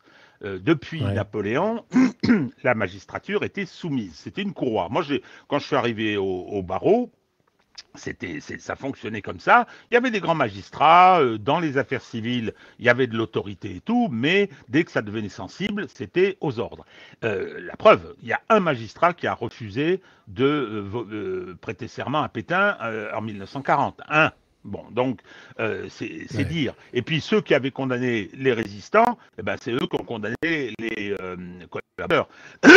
Et après, ils ont condamné les gens du FLN avant de condamner les gens de l'OAS. Ils étaient, ils, obéissaient aux ordres. Ils se sont émancipés. Ils se sont mhm. émancipés, et ça, je pense que c'est une bonne chose. Malheureusement, l'émancipation, euh, l'indépendance espèce de mantra qu'on nous sort euh, tout le temps, euh, a été utilisé comme un levier, non pas pour asseoir l'impartialité, c'est ce qu'on leur demande, on leur demande d'être impartiaux, mais justement pour euh, asseoir leur partialité. Cette partialité, vous, vous, avez mis le doigt sur le problème. Et il faudrait qu'il y ait un sociologue qui s'attaque au, au, sujet, mmh. c'est comment sont-ils formés? Comment sont-ils euh, organisés? Donc euh, euh, là, je vais caricaturer un petit peu, mais quand vous regardez les étudiants qui, qui passent le concours de la magistrature, qui n'est pas le plus difficile du monde, d'abord, vous avez 80% de femmes. Et mhm. c'est impressionnant. C'est impressionnant. Et ce sont effectivement, ce pas des aventuriers qui, vont là. Et on les enferme pendant trois ans à l'École nationale de la magistrature de Bordeaux. Ils sont entre eux, ils sont issus des couches moyennes, hein, couches moyennes, euh, milieu de couches moyennes, je dirais. Ils sont abonnés à Télérama, ils lisent Libération, ils sont, comme dans les écoles de journalisme, ils, sont, euh, ils appartiennent à cette euh, culture politique-là. Donc ensuite, au bout de, trois ans d'école, ils sortent avec un permis de juger. Euh, ils fonctionnent de façon endogamique, ils se marient entre eux, etc. Quand ils sont ensuite en poste, ils, se fréquentent entre magistrats. C'est un corps qui est, comme tous les corps, hein, très euh, corporatiste, peut-être un peu plus que les autres. Et donc, euh, il y a des gens très bien. Moi, j'ai des amis, il hein, faut, faut, faut, faut, être sérieux. Le problème, c'est que ils sont aujourd'hui, euh, euh, dire, dépositaires d'une culture politique euh, et ils s'en servent pour rendre leurs décisions. Par exemple, par exemple, moi, je, je considère qu'ils sont un peu le cheval de Troie euh, du, du, du, de dérive wokisme en France, euh, wokiste ou wokeniste, je sais pas comment on dit, euh, en France. Il y a, quand on voit les décisions par rapport autour des histoires de MeToo, de Balance ton port, on voit il y a une grande porosité de, de, de, de ça et c'est lié à ce positionnement, c'est lié, lié à ce positionnement politique. Mais là où c'est grave, Là où c'est grave, c'est qu'il euh, y a cette disponibilité au soutien d'Emmanuel Macron. Ça, c'est quand même un, vrai problème qui, combiné avec une tradition de soumission, rend les choses très difficiles pour ceux qui souhaiteraient que nous vivions dans une société un peu plus démocratique. Ouais, c'est bien ce qui fait un peu tiqué beaucoup de, nos concitoyens, je crois, en voyant euh, ces différents procès euh, qui se suivent et qui se ressemblent avec euh, toujours un, choix ou un angle politique. en conclusion, est-ce qu'il y a une sorte d'impunité, on pourrait dire, pour une certaine classe politique? Est-ce que ça peut durer ou est-ce que les choses peuvent changer? c'est difficile de présenter, enfin, je veux dire, euh, les, choses comme ça. Euh, oui, le macronisme est protégé. Rappelez-vous euh, la commission d'enquête parlementaire qui a établi que McKinsey et les autres bureaux d'études avaient pris quasiment le contrôle de l'État. Et il y avait des... Alors moi j'avais étudié les éléments, mais il y avait des délits de favoritisme par paquet de 10, il y avait des sommes considérables qui avaient été dépensées avec des attributions parfaitement suspectes. Regardez ce qui s'est passé avec euh, le fonds Marianne. C'est un scandale infect on a spéculé sur une, euh, une tragédie pour euh, donner 2 millions d'euros à des amis qui sont chargés de porter la bonne parole du gouvernement. Les fameux fact-checkers. Hein. J'ai vu quelqu'un qui parlait de fact-checkiste. Je trouvais que c'était pas mal. Euh, par, référence à la Tchéka. par référence à la Tchéka. Hein. Ça heurte un peu mon pro-soviétisme, mais bon. Toujours est-il que. Bah, Là-dessus, il ne s'est rien passé. Il y a eu une enquête préliminaire qui a été ouverte. Marlène Schiappa n'est plus au gouvernement, mais elle n'a aucune mise en examen, rien du tout. L'argent s'est volatilisé. il est allé. Euh, et monsieur Rudy Reichstadt euh, rendait l'argent. Et monsieur hum, Sifawi rendait l'argent. Hein non, rien, il ne s'est rien passé. Je le prends celle-là parce qu'elle est emblématique, elle a fait un scandale, mais il y en a mais, mais, des dizaines et des dizaines. Il ne se passe rien.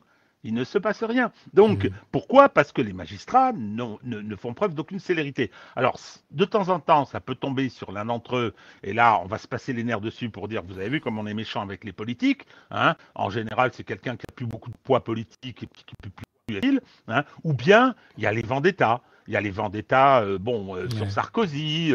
Euh, encore que sur Sarkozy, j'attends de voir la suite, parce que le, le Conseil libyenne, notamment. Non, sur l'affaire libyenne, ça m'étonnerait que ça aille bien loin. En revanche, non, non, non. Euh, Nicolas Sarkozy a été condamné deux fois dans l'affaire des écoutes et dans l'affaire Big Malion. Mais le Conseil constitutionnel, euh, saisi euh, d'une question prioritaire de constitutionnalité, a déclaré inconstitutionnel un article du Code de procédure pénale qui fait qu'aujourd'hui, les deux décisions d'appel doivent être cassés par la Cour de cassation. Donc les affaires vont revenir ensuite devant une cour de renvoi, c'est-à-dire que tout ça se passera pour 2027-2028. Euh, hein, et peut-être que... Euh, alors, bon, moi, j'avais pris mes responsabilités. Vous pensez bien que j'ai jamais voté pour Nicolas Sarkozy. Hein, C'était un adversaire politique, mais euh, au moins une des affaires, et je pense en particulier à celle des écoutes, était un règlement de compte, parce que les magistrats et euh, Sarkozy se détestaient. Mais bon, ça, aujourd'hui, c'est plus très intéressant. Il est aujourd'hui, euh, enfin, sur le plan politique, il n'existe plus. non, ce qui est, ce qui est problématique, c'est le système Macron qui bénéficie d'une protection judiciaire euh, vraiment problématique. Ouais, qui, qui, ne fait que qu'empirer. Euh, l'affaire Benalla aussi, on n'en a pas parlé, mais euh, là encore, commission d'enquête parlementaire, etc. Et puis pchit, il n'y a pas une affaire finalement qui, qui ancre le, quinquennat. Et, on voit que la République exemplaire qui était promise hein, en, campagne n'existe pas, voire est, encore plus altérée qu'auparavant regardez, je, vais revenir sur cette pauvre Oudéa Castera, ministre du BMX, du rugby à 7 et de l'éducation. Donc, euh, non, mais ça, c'est extraordinaire. Euh, euh, et elle a été entendue dans le cadre d'une commission d'enquête parlementaire avant d'être nommée ministre et ministre de l'éducation, enfin avec cette double casquette. et il y a pas mal de petits problèmes. elle a sous serment dit des choses dont on peut considérer qu'il s'agit de parjure. Croyez-vous que les ah euh, magistrats ont bougé? Euh, Ça a été transmis euh, au, parquet, ils n'ont pas bougé. Déjà d'ailleurs, dans Benalla, il y a eu des transmissions. normalement, lorsqu'il y a une commission d'enquête parlementaire, on prête serment. Bon, et si on ment, mhm eh bien, c'est un faux témoignage. Faux témoignage, c'est une infraction grave hein, dans le code pénal. Eh bien, euh, euh, les commissions d'enquête sont tenues, tenues de transmettre ça au parquet. À lui, ensuite, de choisir s'il va faire la procédure ou pas. Euh, bah, dans l'affaire Benalla, aucune, euh, aucun des signalements de la commission d'enquête n'a été poursuivi. Et puis, il y a eu une autre commission d'enquête où vous aviez des magistrats qui ont été auditionnés, qui ont, euh, pour certains, dit à peu près n'importe quoi. Je vais en citer un, je ne donnerai pas son nom, hein, qui avait dit, mais attention, attention, hein, moi, dans les affaires concernant Nicolas Sarkozy, je n'ai n'est jamais nommé pour instruire le juge Tournaire. Le juge Tournaire était le fournisseur officiel de mise en examen à Nicolas Sarkozy. Euh, il l'avait fait cinq fois. il l'avait fait cinq fois. Hein. Et donc, euh, ça a été transmis au parquet et le parquet a classé son suite. On n'allait pas embêter un collègue quand même. C'est impressionnant. Eh ben, merci beaucoup pour cette mise au point, euh, Merci de m'avoir invité. Castelnau on a parlé avec vous de cette justice politique. Si vous souhaitez euh, creuser un peu plus, il y a le livre euh, aux éditions de l'Artilleur, Une justice politique, pour comprendre hein, comment, euh, comment la justice en France fonctionne de cette étrange façon. Merci beaucoup. Bonne journée. J'ajoute, j'ajoute, j'ajoute l'article sur le blog Vue du droit. Hein, Vue du droit également.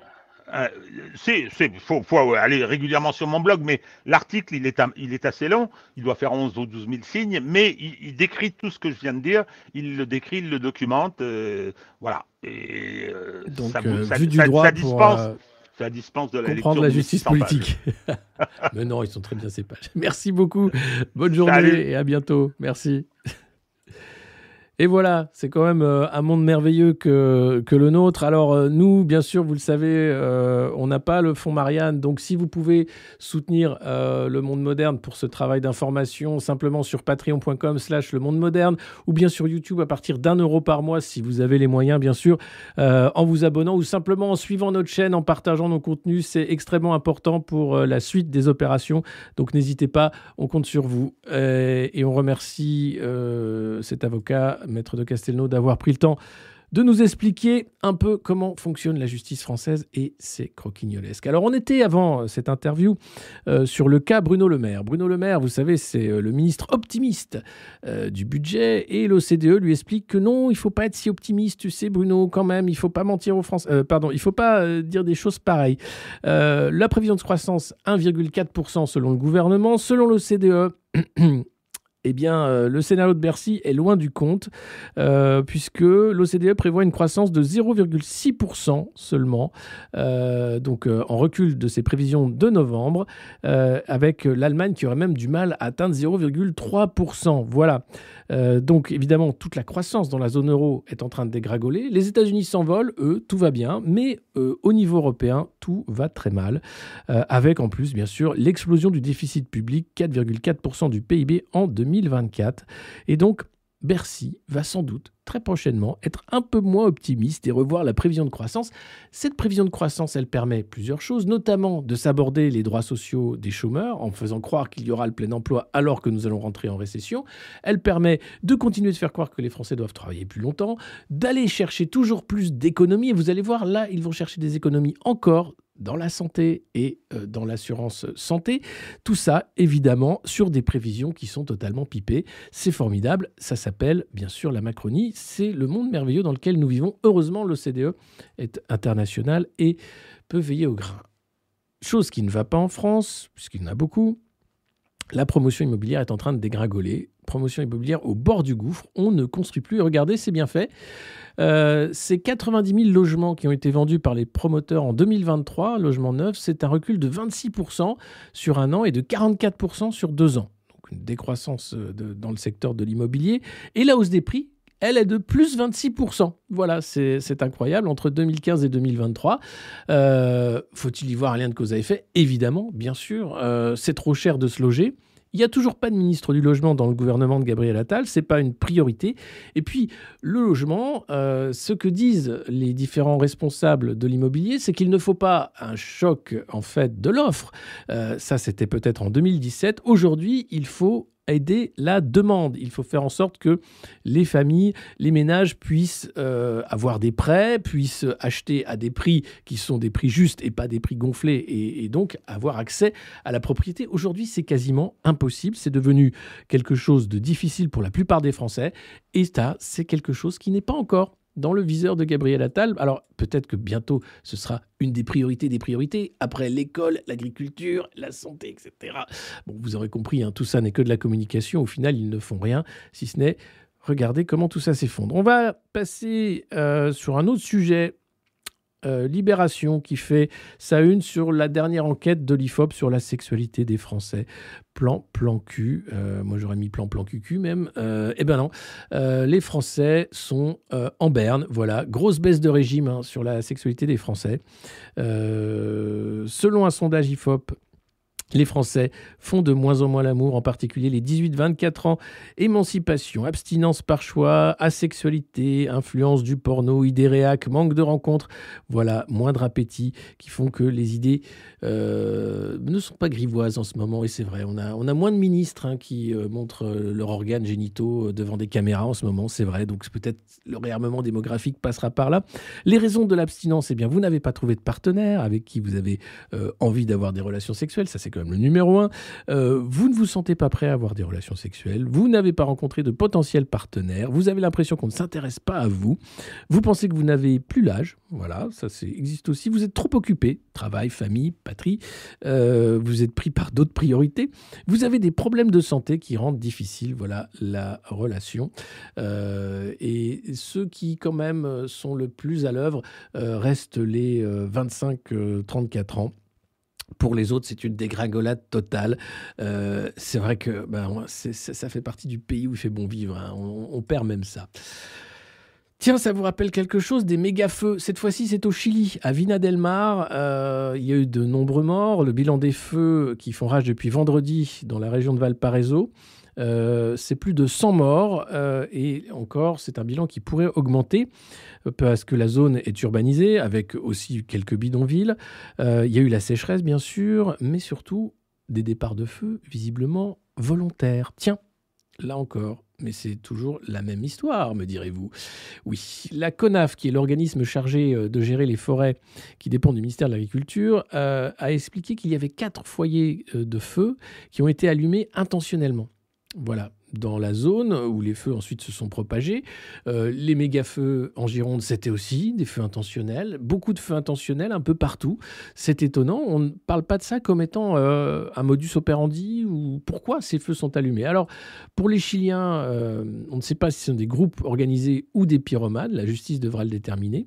Mais beaucoup de Chiliens pensent qu'il y aurait une conspiration liée à des promoteurs immobiliers prêts à raser la zone et à tuer des dizaines de personnes pour faire de l'argent alors ça, c'est la théorie du complot, puisque certains disent que non, c'est le dérèglement climatique, bien sûr, le phénomène El Niño, les baraquements précaires sur les hauteurs, qui favorisent la propagation du feu. Et il y a un problème avec l'écologie. Il y a aussi un problème quand même avec les, pyromanes. Euh, pourquoi y a-t-il des gens qui mettent le feu? C'était le cas vers Bordeaux. Hein. Rappelez-vous, toutes ces hectares de forêts disparues pour ensuite, tiens, mettre des, euh, des fermes photovoltaïques. Euh, et, chercher même du pétrole dans certains coins. Donc voilà, non, euh, évidemment, tout ça, c'est totalement conspice. C'est le dérèglement climatique qui fait qu'il y a des pyromanes. Cette nouvelle qui euh, me dégoûte, qui me donne envie de vomir, pour ne pas dire pire, vous vous rappelez de la mort de ce jeune lors d'une fête de la musique, Steve Maya Canisso, disparu parce qu'une charge de police démesurée avait eu lieu sur euh, les quais de la Loire à Nantes. Euh, et ce jeune homme avait euh, s'était noyé tout simplement. Et pendant des jours, on cherchait son corps et on faisait comme si, oh, bon, c'est pas grave, il avait disparu, mais on allait le retrouver. Voilà. Il est mis en examen, il sera bientôt jugé, mais il va être promu. Voilà, c'était tout simplement euh, Chassin, 53 ans, qui euh, était à la tête de l'opération de police musclée qui a provoqué la mort de Steve Mayakanisso, enfin de l'opération de police violente, pardon. Euh, et c'est la montagne et le journal du centre qui explique que le commissaire de Clermont-Ferrand va être nommé quelques jours avant son procès chef de la circonscription de police nationale de Lyon à la tête de plusieurs centaines d'agents. Voilà. On parlait à l'instant euh, avec Maître de Castelnau de la justice politique. Euh, il faut parler aussi de l'impunité de certains policiers. Je rappelle les nombreux gilets jaunes qui ont été mutilés lors des manifestations et le peu de procès qui s'en sont suivis, l'IGPN étant euh, bien sûr à la manœuvre. Hein. Il faut travailler et faire que la justice se rende. L'injustice, la promotion des violents, l'organisation policière, maintenant l'embrigadement par l'uniforme, ça vous dit quelque chose? Ça vous rappelle quelque chose? Oui, c'est normal, parce que c'est la même chose. Et qu'il est temps de le dénoncer. Alors, euh, on fait ça dans notre petit coin, et même si ce matin nous sommes nombreux, et merci, mais c'est insupportable, en fait, d'avoir à subir cet ordre de l'injustice et de la violence faite comme, euh, finalement, une organisation sociale. Et derrière, vous avez des gens qui vont faire des discours sur le besoin d'autorité des Français, sur euh, la justice, sur l'ordre, sur les devoirs. Premier des devoirs, une police exemplaire. Premier des devoirs, une justice exemplaire. Sans ça, il n'y aura jamais, jamais, jamais l'ordre social. Jamais. Voilà, donc vous pouvez continuer tant que vous voulez, retourner le problème dans tous les sens. Le problème, il est là, c'est cet ordre de la violence. Dans l'opinion, on se demande comment Gérald Darmanin va préparer la suite. Mais quelle suite? Bah là, si, la baraque à frites à Roubaix, parce qu'il a prévu d'avoir une chaîne en fait de friterie chez Gérald. Non, non, non, non, non. En fait, il a prévu après les JO euh, de voguer vers les cieux de 2027. Hein, d'aller voir un peu comment il va se faire euh, euh, mousser. Alors là, du coup, bah, il en profite pour faire des, voyages un peu partout, hein, tant qu'il a encore accès au Falcon de la République. Euh, donc la semaine prochaine, il va en Arabie Saoudite, Gérald, euh, avec une délégation de chefs d'entreprise. Dans 15 jours, euh, nouveau déplacement en Nouvelle-Calédonie. Alors c'est important la Nouvelle-Calédonie surtout pour les euh, ministres de l'Intérieur. Euh, visite officielle, bien sûr. Et puis sans doute en Australie. Hein. Profitez que le kérosène est gratos et que c'est nous qui payons pour aller un peu en Australie aussi, c'est sympa. Sinon, c'est un peu plus cher pour Gérald, c'est sûr. Bon, il a les moyens, mais bon, globalement, c'est toujours plus plaisant de se dire que le voyage est sponsorisé par les impôts des Français. C'est quand même un truc vraiment sympa. Donc voilà, ils voyagent, hein. c'est ce qu'ils font de le mieux, voyager à nos frais, euh, pour ensuite se poser dans une stature d'homme d'État international. Sauf que Gérald Darmanin devait aller en Mais il n'y va pas parce que les conditions de sécurité ne sont pas réunies. Voilà. ah, il courageux, mais pas non plus téméraire. Et puis dans la catégorie, ils vont pas faire ça quand même. Si, si, ils vont le faire. Mais je pensais qu'ils n'étaient pas si. Si, si, si, si, mais tu sais, oh, ils, ne sont pas assez près. Euh, malgré la dégradation du système de soins, le secteur de la santé doit fournir 6 milliards d'économies. Ah oui? Parce que non, pour les voyages en avion, non, ça non, ça, ça on n'y touche pas, c'est, non, non, c'est sanctuarisé. Euh, et donc, c'est les affections de longue durée qui sont dans le viseur. Ah oui, toi le malade chronique, toi qui coûte un blé de dingue à l'État, à la société, toi qui es là, oui mais je suis malade, et eh ben il est temps, il est temps que tu payes. Voilà, tout simplement, c'est quand même génial, c'est la Macronie, évidemment. Alors, qu'est-ce qu'il nous propose? Tout simplement, euh, les dépenses d'assurance maladie pourraient ne plus être prises à 100%, une piste sensible, évidemment. L'an prochain, la Sécu devra en tout cas assumer la moitié des économies de l'État. pardon, la moitié des économies euh, à monter, l'État l'autre moitié. 6 milliards, alors que les Français sont en première loge pour observer la dégradation du système de soins. Donc l'hôpital est en train de s'effondrer, mais on va demander au secteur de la santé 6 milliards d'économies. Tandis qu'on est en train de mettre des milliards à l'Ukraine, dans l'industrie de la guerre et de l'armement, dans tout ce que vous voulez, mais jamais dans le soin. Jamais. Jamais. Là, on va demander des économies. Vous vous rendez compte alors que sénateurs et députés se sont augmentés gentiment.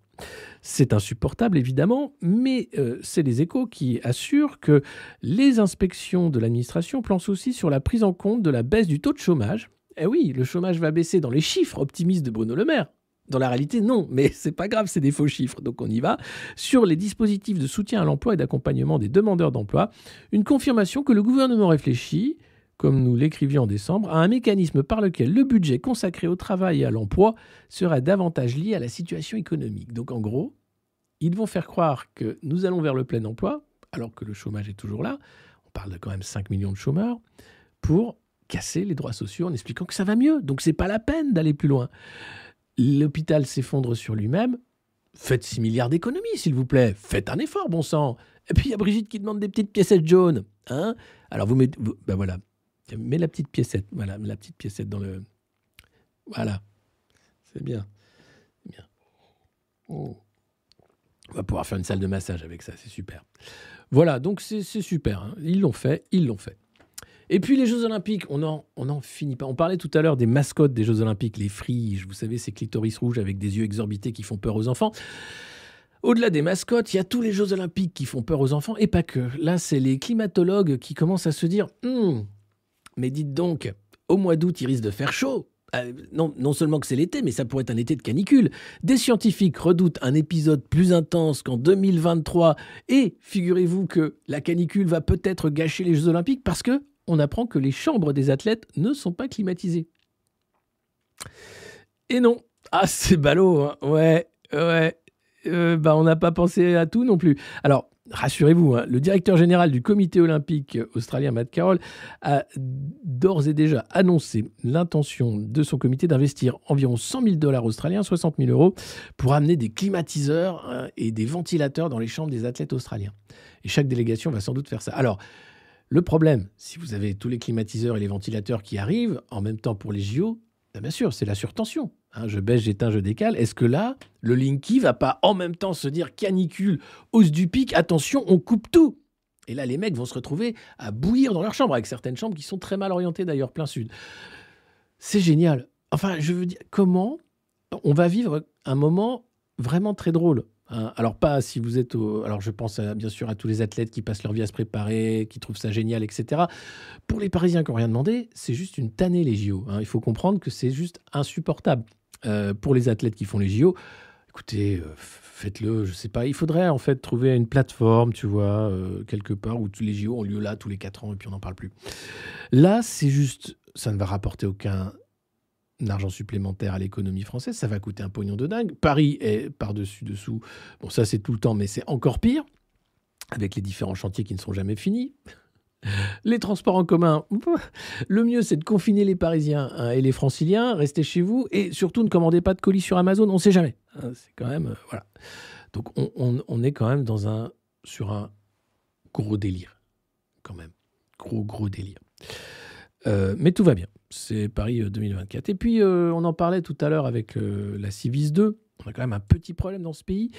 On apprend qu'un homme a été interpellé dans le Var, tout simplement, parce qu'il bah, cherchait à enlever une fillette. Voilà.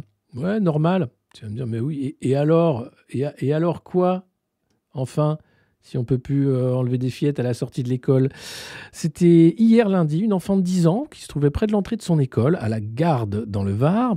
Euh, c'est vers 8 heures du matin que le salopard a essayé d'enlever la fillette.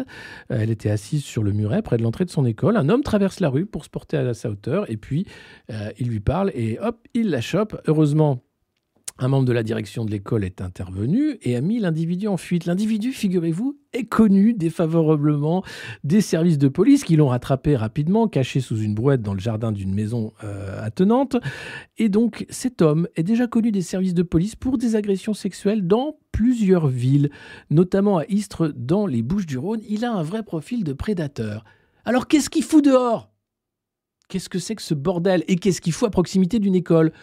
Ah mais c'est la France. Ah mais, mais, Gérald, il s'en fout. Il pense déjà à 2027. Non mais si déjà on réglait le problème des pédocriminels dans ce putain de pays, si déjà on n'avait pas des prédateurs en, liberté comme ça à la bord des écoles, allez mais pourquoi pas? C'est cadeau, tiens, c'est cadeau. Euh, ça ferait quand même une belle avancée. Hein, on se sentirait peut-être un peu plus en sécurité, on serait peut-être un, peu content. Encore un, évidemment, connu des services de la justice pour des faits d'agression sexuelle à la proximité d'une école primaire. Tout va très bien, évidemment, ça s'appelle la France. Non mais franchement, franchement, c'est insupportable. Voilà, je vous remercie d'avoir suivi cette revue de presse. Avant de finir, je rappelle que je suis euh, le 17 à Dijon c'est le jour de la Sainte-Alexis, donc venez, ce sera euh, anniversaire et fête, parce que mon anniversaire, c'est pas loin de la 17 février. Euh, on sera sur scène pendant une heure pour euh, bah, essayer de rigoler, mais aussi réfléchir, pour se rencontrer. ça permet de sortir de la déprime. C'est au Darcy Comédie, c'est à 20h, c'est à Dijon, et c'est le 17, samedi 17 février. Je vous attends nombreux. N'hésitez pas à venir. Il y aura d'autres dates, bien sûr. c'est une sorte de revue de presse live, mais c'est pas vraiment une revue de presse là. Je vais plus faire de l'introspection essayer de d'écrire un peu sur euh, euh, voilà qu'est-ce que c'est que la vie à 49 ans dans la France du Macronistan, qu'est-ce qu'est-ce qu'on a fait pour en arriver là euh, et, voilà donc n'hésitez pas. Il y a le lien au-delà de l'affreux QR code pour, pour trouver toutes les informations. le QR code avec un Q à, Bourges. On va essayer d'organiser ça également. Euh, et puis, on continue, bien sûr, la revue de presse demain. On aura un autre invité pour parler cette fois-ci d'Europe. Euh, j'essaie de, voilà, de faire ce nouveau format euh, avec des invités parce que je pense que c'est intéressant de donner la parole aussi à d'autres que à moi qui parle sans discontinuer pendant des heures. C'est fatigant. ce sera Charles-Henri Gallois de Génération Frexit pour parler, bien sûr, de la crise des agriculteurs, de l'Europe aussi et de ces milliards qui partent sans compter un peu partout, sans compter évidemment le changement de la doctrine nucléaire hein, qui a été annoncé par le président de la République. Oui, la France va euh, mettre à disposition des pays européens euh, sa dissuasion nucléaire, ce qui est euh, une entorse grave finalement à la dissuasion nucléaire. Donc voilà, ce sera demain, 9h30 comme d'habitude, avec en deuxième partie Charles-Henri Gallois et puis en première partie une revue de presse comme on a fait ce matin. Voilà, j'espère que ce nouveau format vous plaît. Si c'est le cas, ben, n'hésitez pas, parlez-en autour de vous de cette revue de presse nouvelle formule. Ça reste quand même drôle, hein, vous voyez, on fait un peu tout. Et puis, et puis, et puis N'hésitez pas non plus. Euh, hop, où est-ce que c'est? Euh, À vous abonner. Voilà, ça c'est important pour nous. Euh, parce qu'on n'a pas le fonds Marianne, nous. On est vraiment indépendants. Donc, si vous pouvez à 1 euro par mois, à 2 euros par mois, à ce que vous pouvez par mois, patreon.com slash le monde moderne ou via YouTube. et puis, simplement, gracieusement, simplement suivre cette chaîne pour que on ait de plus en plus euh, d'audience parce que c'est important l'audience et on continuera ce format avec les invités. Je pense que c'est important à parler de sujets un peu plus sérieusement tout en continuant une revue de presse un peu plus marrante. Voilà et les éditos du week-end qui vont revenir parce que visiblement il a très bien marché et je pense que c'est bien de résumer finalement une fois par semaine un peu le ressenti de millions de Français. Voilà, on n'est pas seul. Nous ne sommes pas seuls dans l'univers, mais en France non plus, on n'est pas seul. Merci beaucoup, bonne journée, je vous dis à demain et prenez soin de vous d'ici là. Euh, et merci, merci beaucoup de votre soutien. Allez, on termine avec euh, ben, l'écran de fin. J'essaie de faire des trucs, hein, donc euh, n'hésitez pas, c'est un peu mauvais. mais voilà. Tac, tac. Et voilà. J'enlève le machin là. Tac. Voilà. Et je peux pas m'enlever, moi. Ah si, voilà. Non, c'est pas ça que je veux. Bon, je suis quand même en bas. Voilà, donc merci Raphaël, bienvenue Poto. Euh, n'hésitez pas, voilà, si vous souhaitez nous écrire également, vous avez euh, l'adresse postale du monde moderne, 112 avenue de Paris, CS 60 002 94 306 Vincennes, CEDEX. Euh, et les CD arrivent pour ceux qui ne les ont pas encore. Désolé encore une fois du retard, mais normalement vous êtes nombreux à les avoir reçus ces jours-ci. Et on en est très heureux. On continue le travail grâce à vous. Merci beaucoup. À demain. Prenez soin de vous. Prenez pas tout ça trop au sérieux. Et la musique, bien sûr, la musique, ça arrive. Je vais tout retravailler pour que ça arrive. Mais euh, je, maîtrise pas tout encore euh, super, super bien. Mais remarquez quand même Hein. Euh, depuis euh, le début d'année, on a quand même un peu upgradé sur la qualité, sur euh, les invités. Ça marche d'un seul coup. Alors, parfois pas forcément, ça dépend aussi de la bande passante des invités. et il y a moins de soucis techniques. Voilà, donc je suis très content. On y arrive. Et ça, c'est grâce à vous et à vos conseils et à votre soutien renouvelé. Allez, à demain. Ciao. Et encore une fois, merci.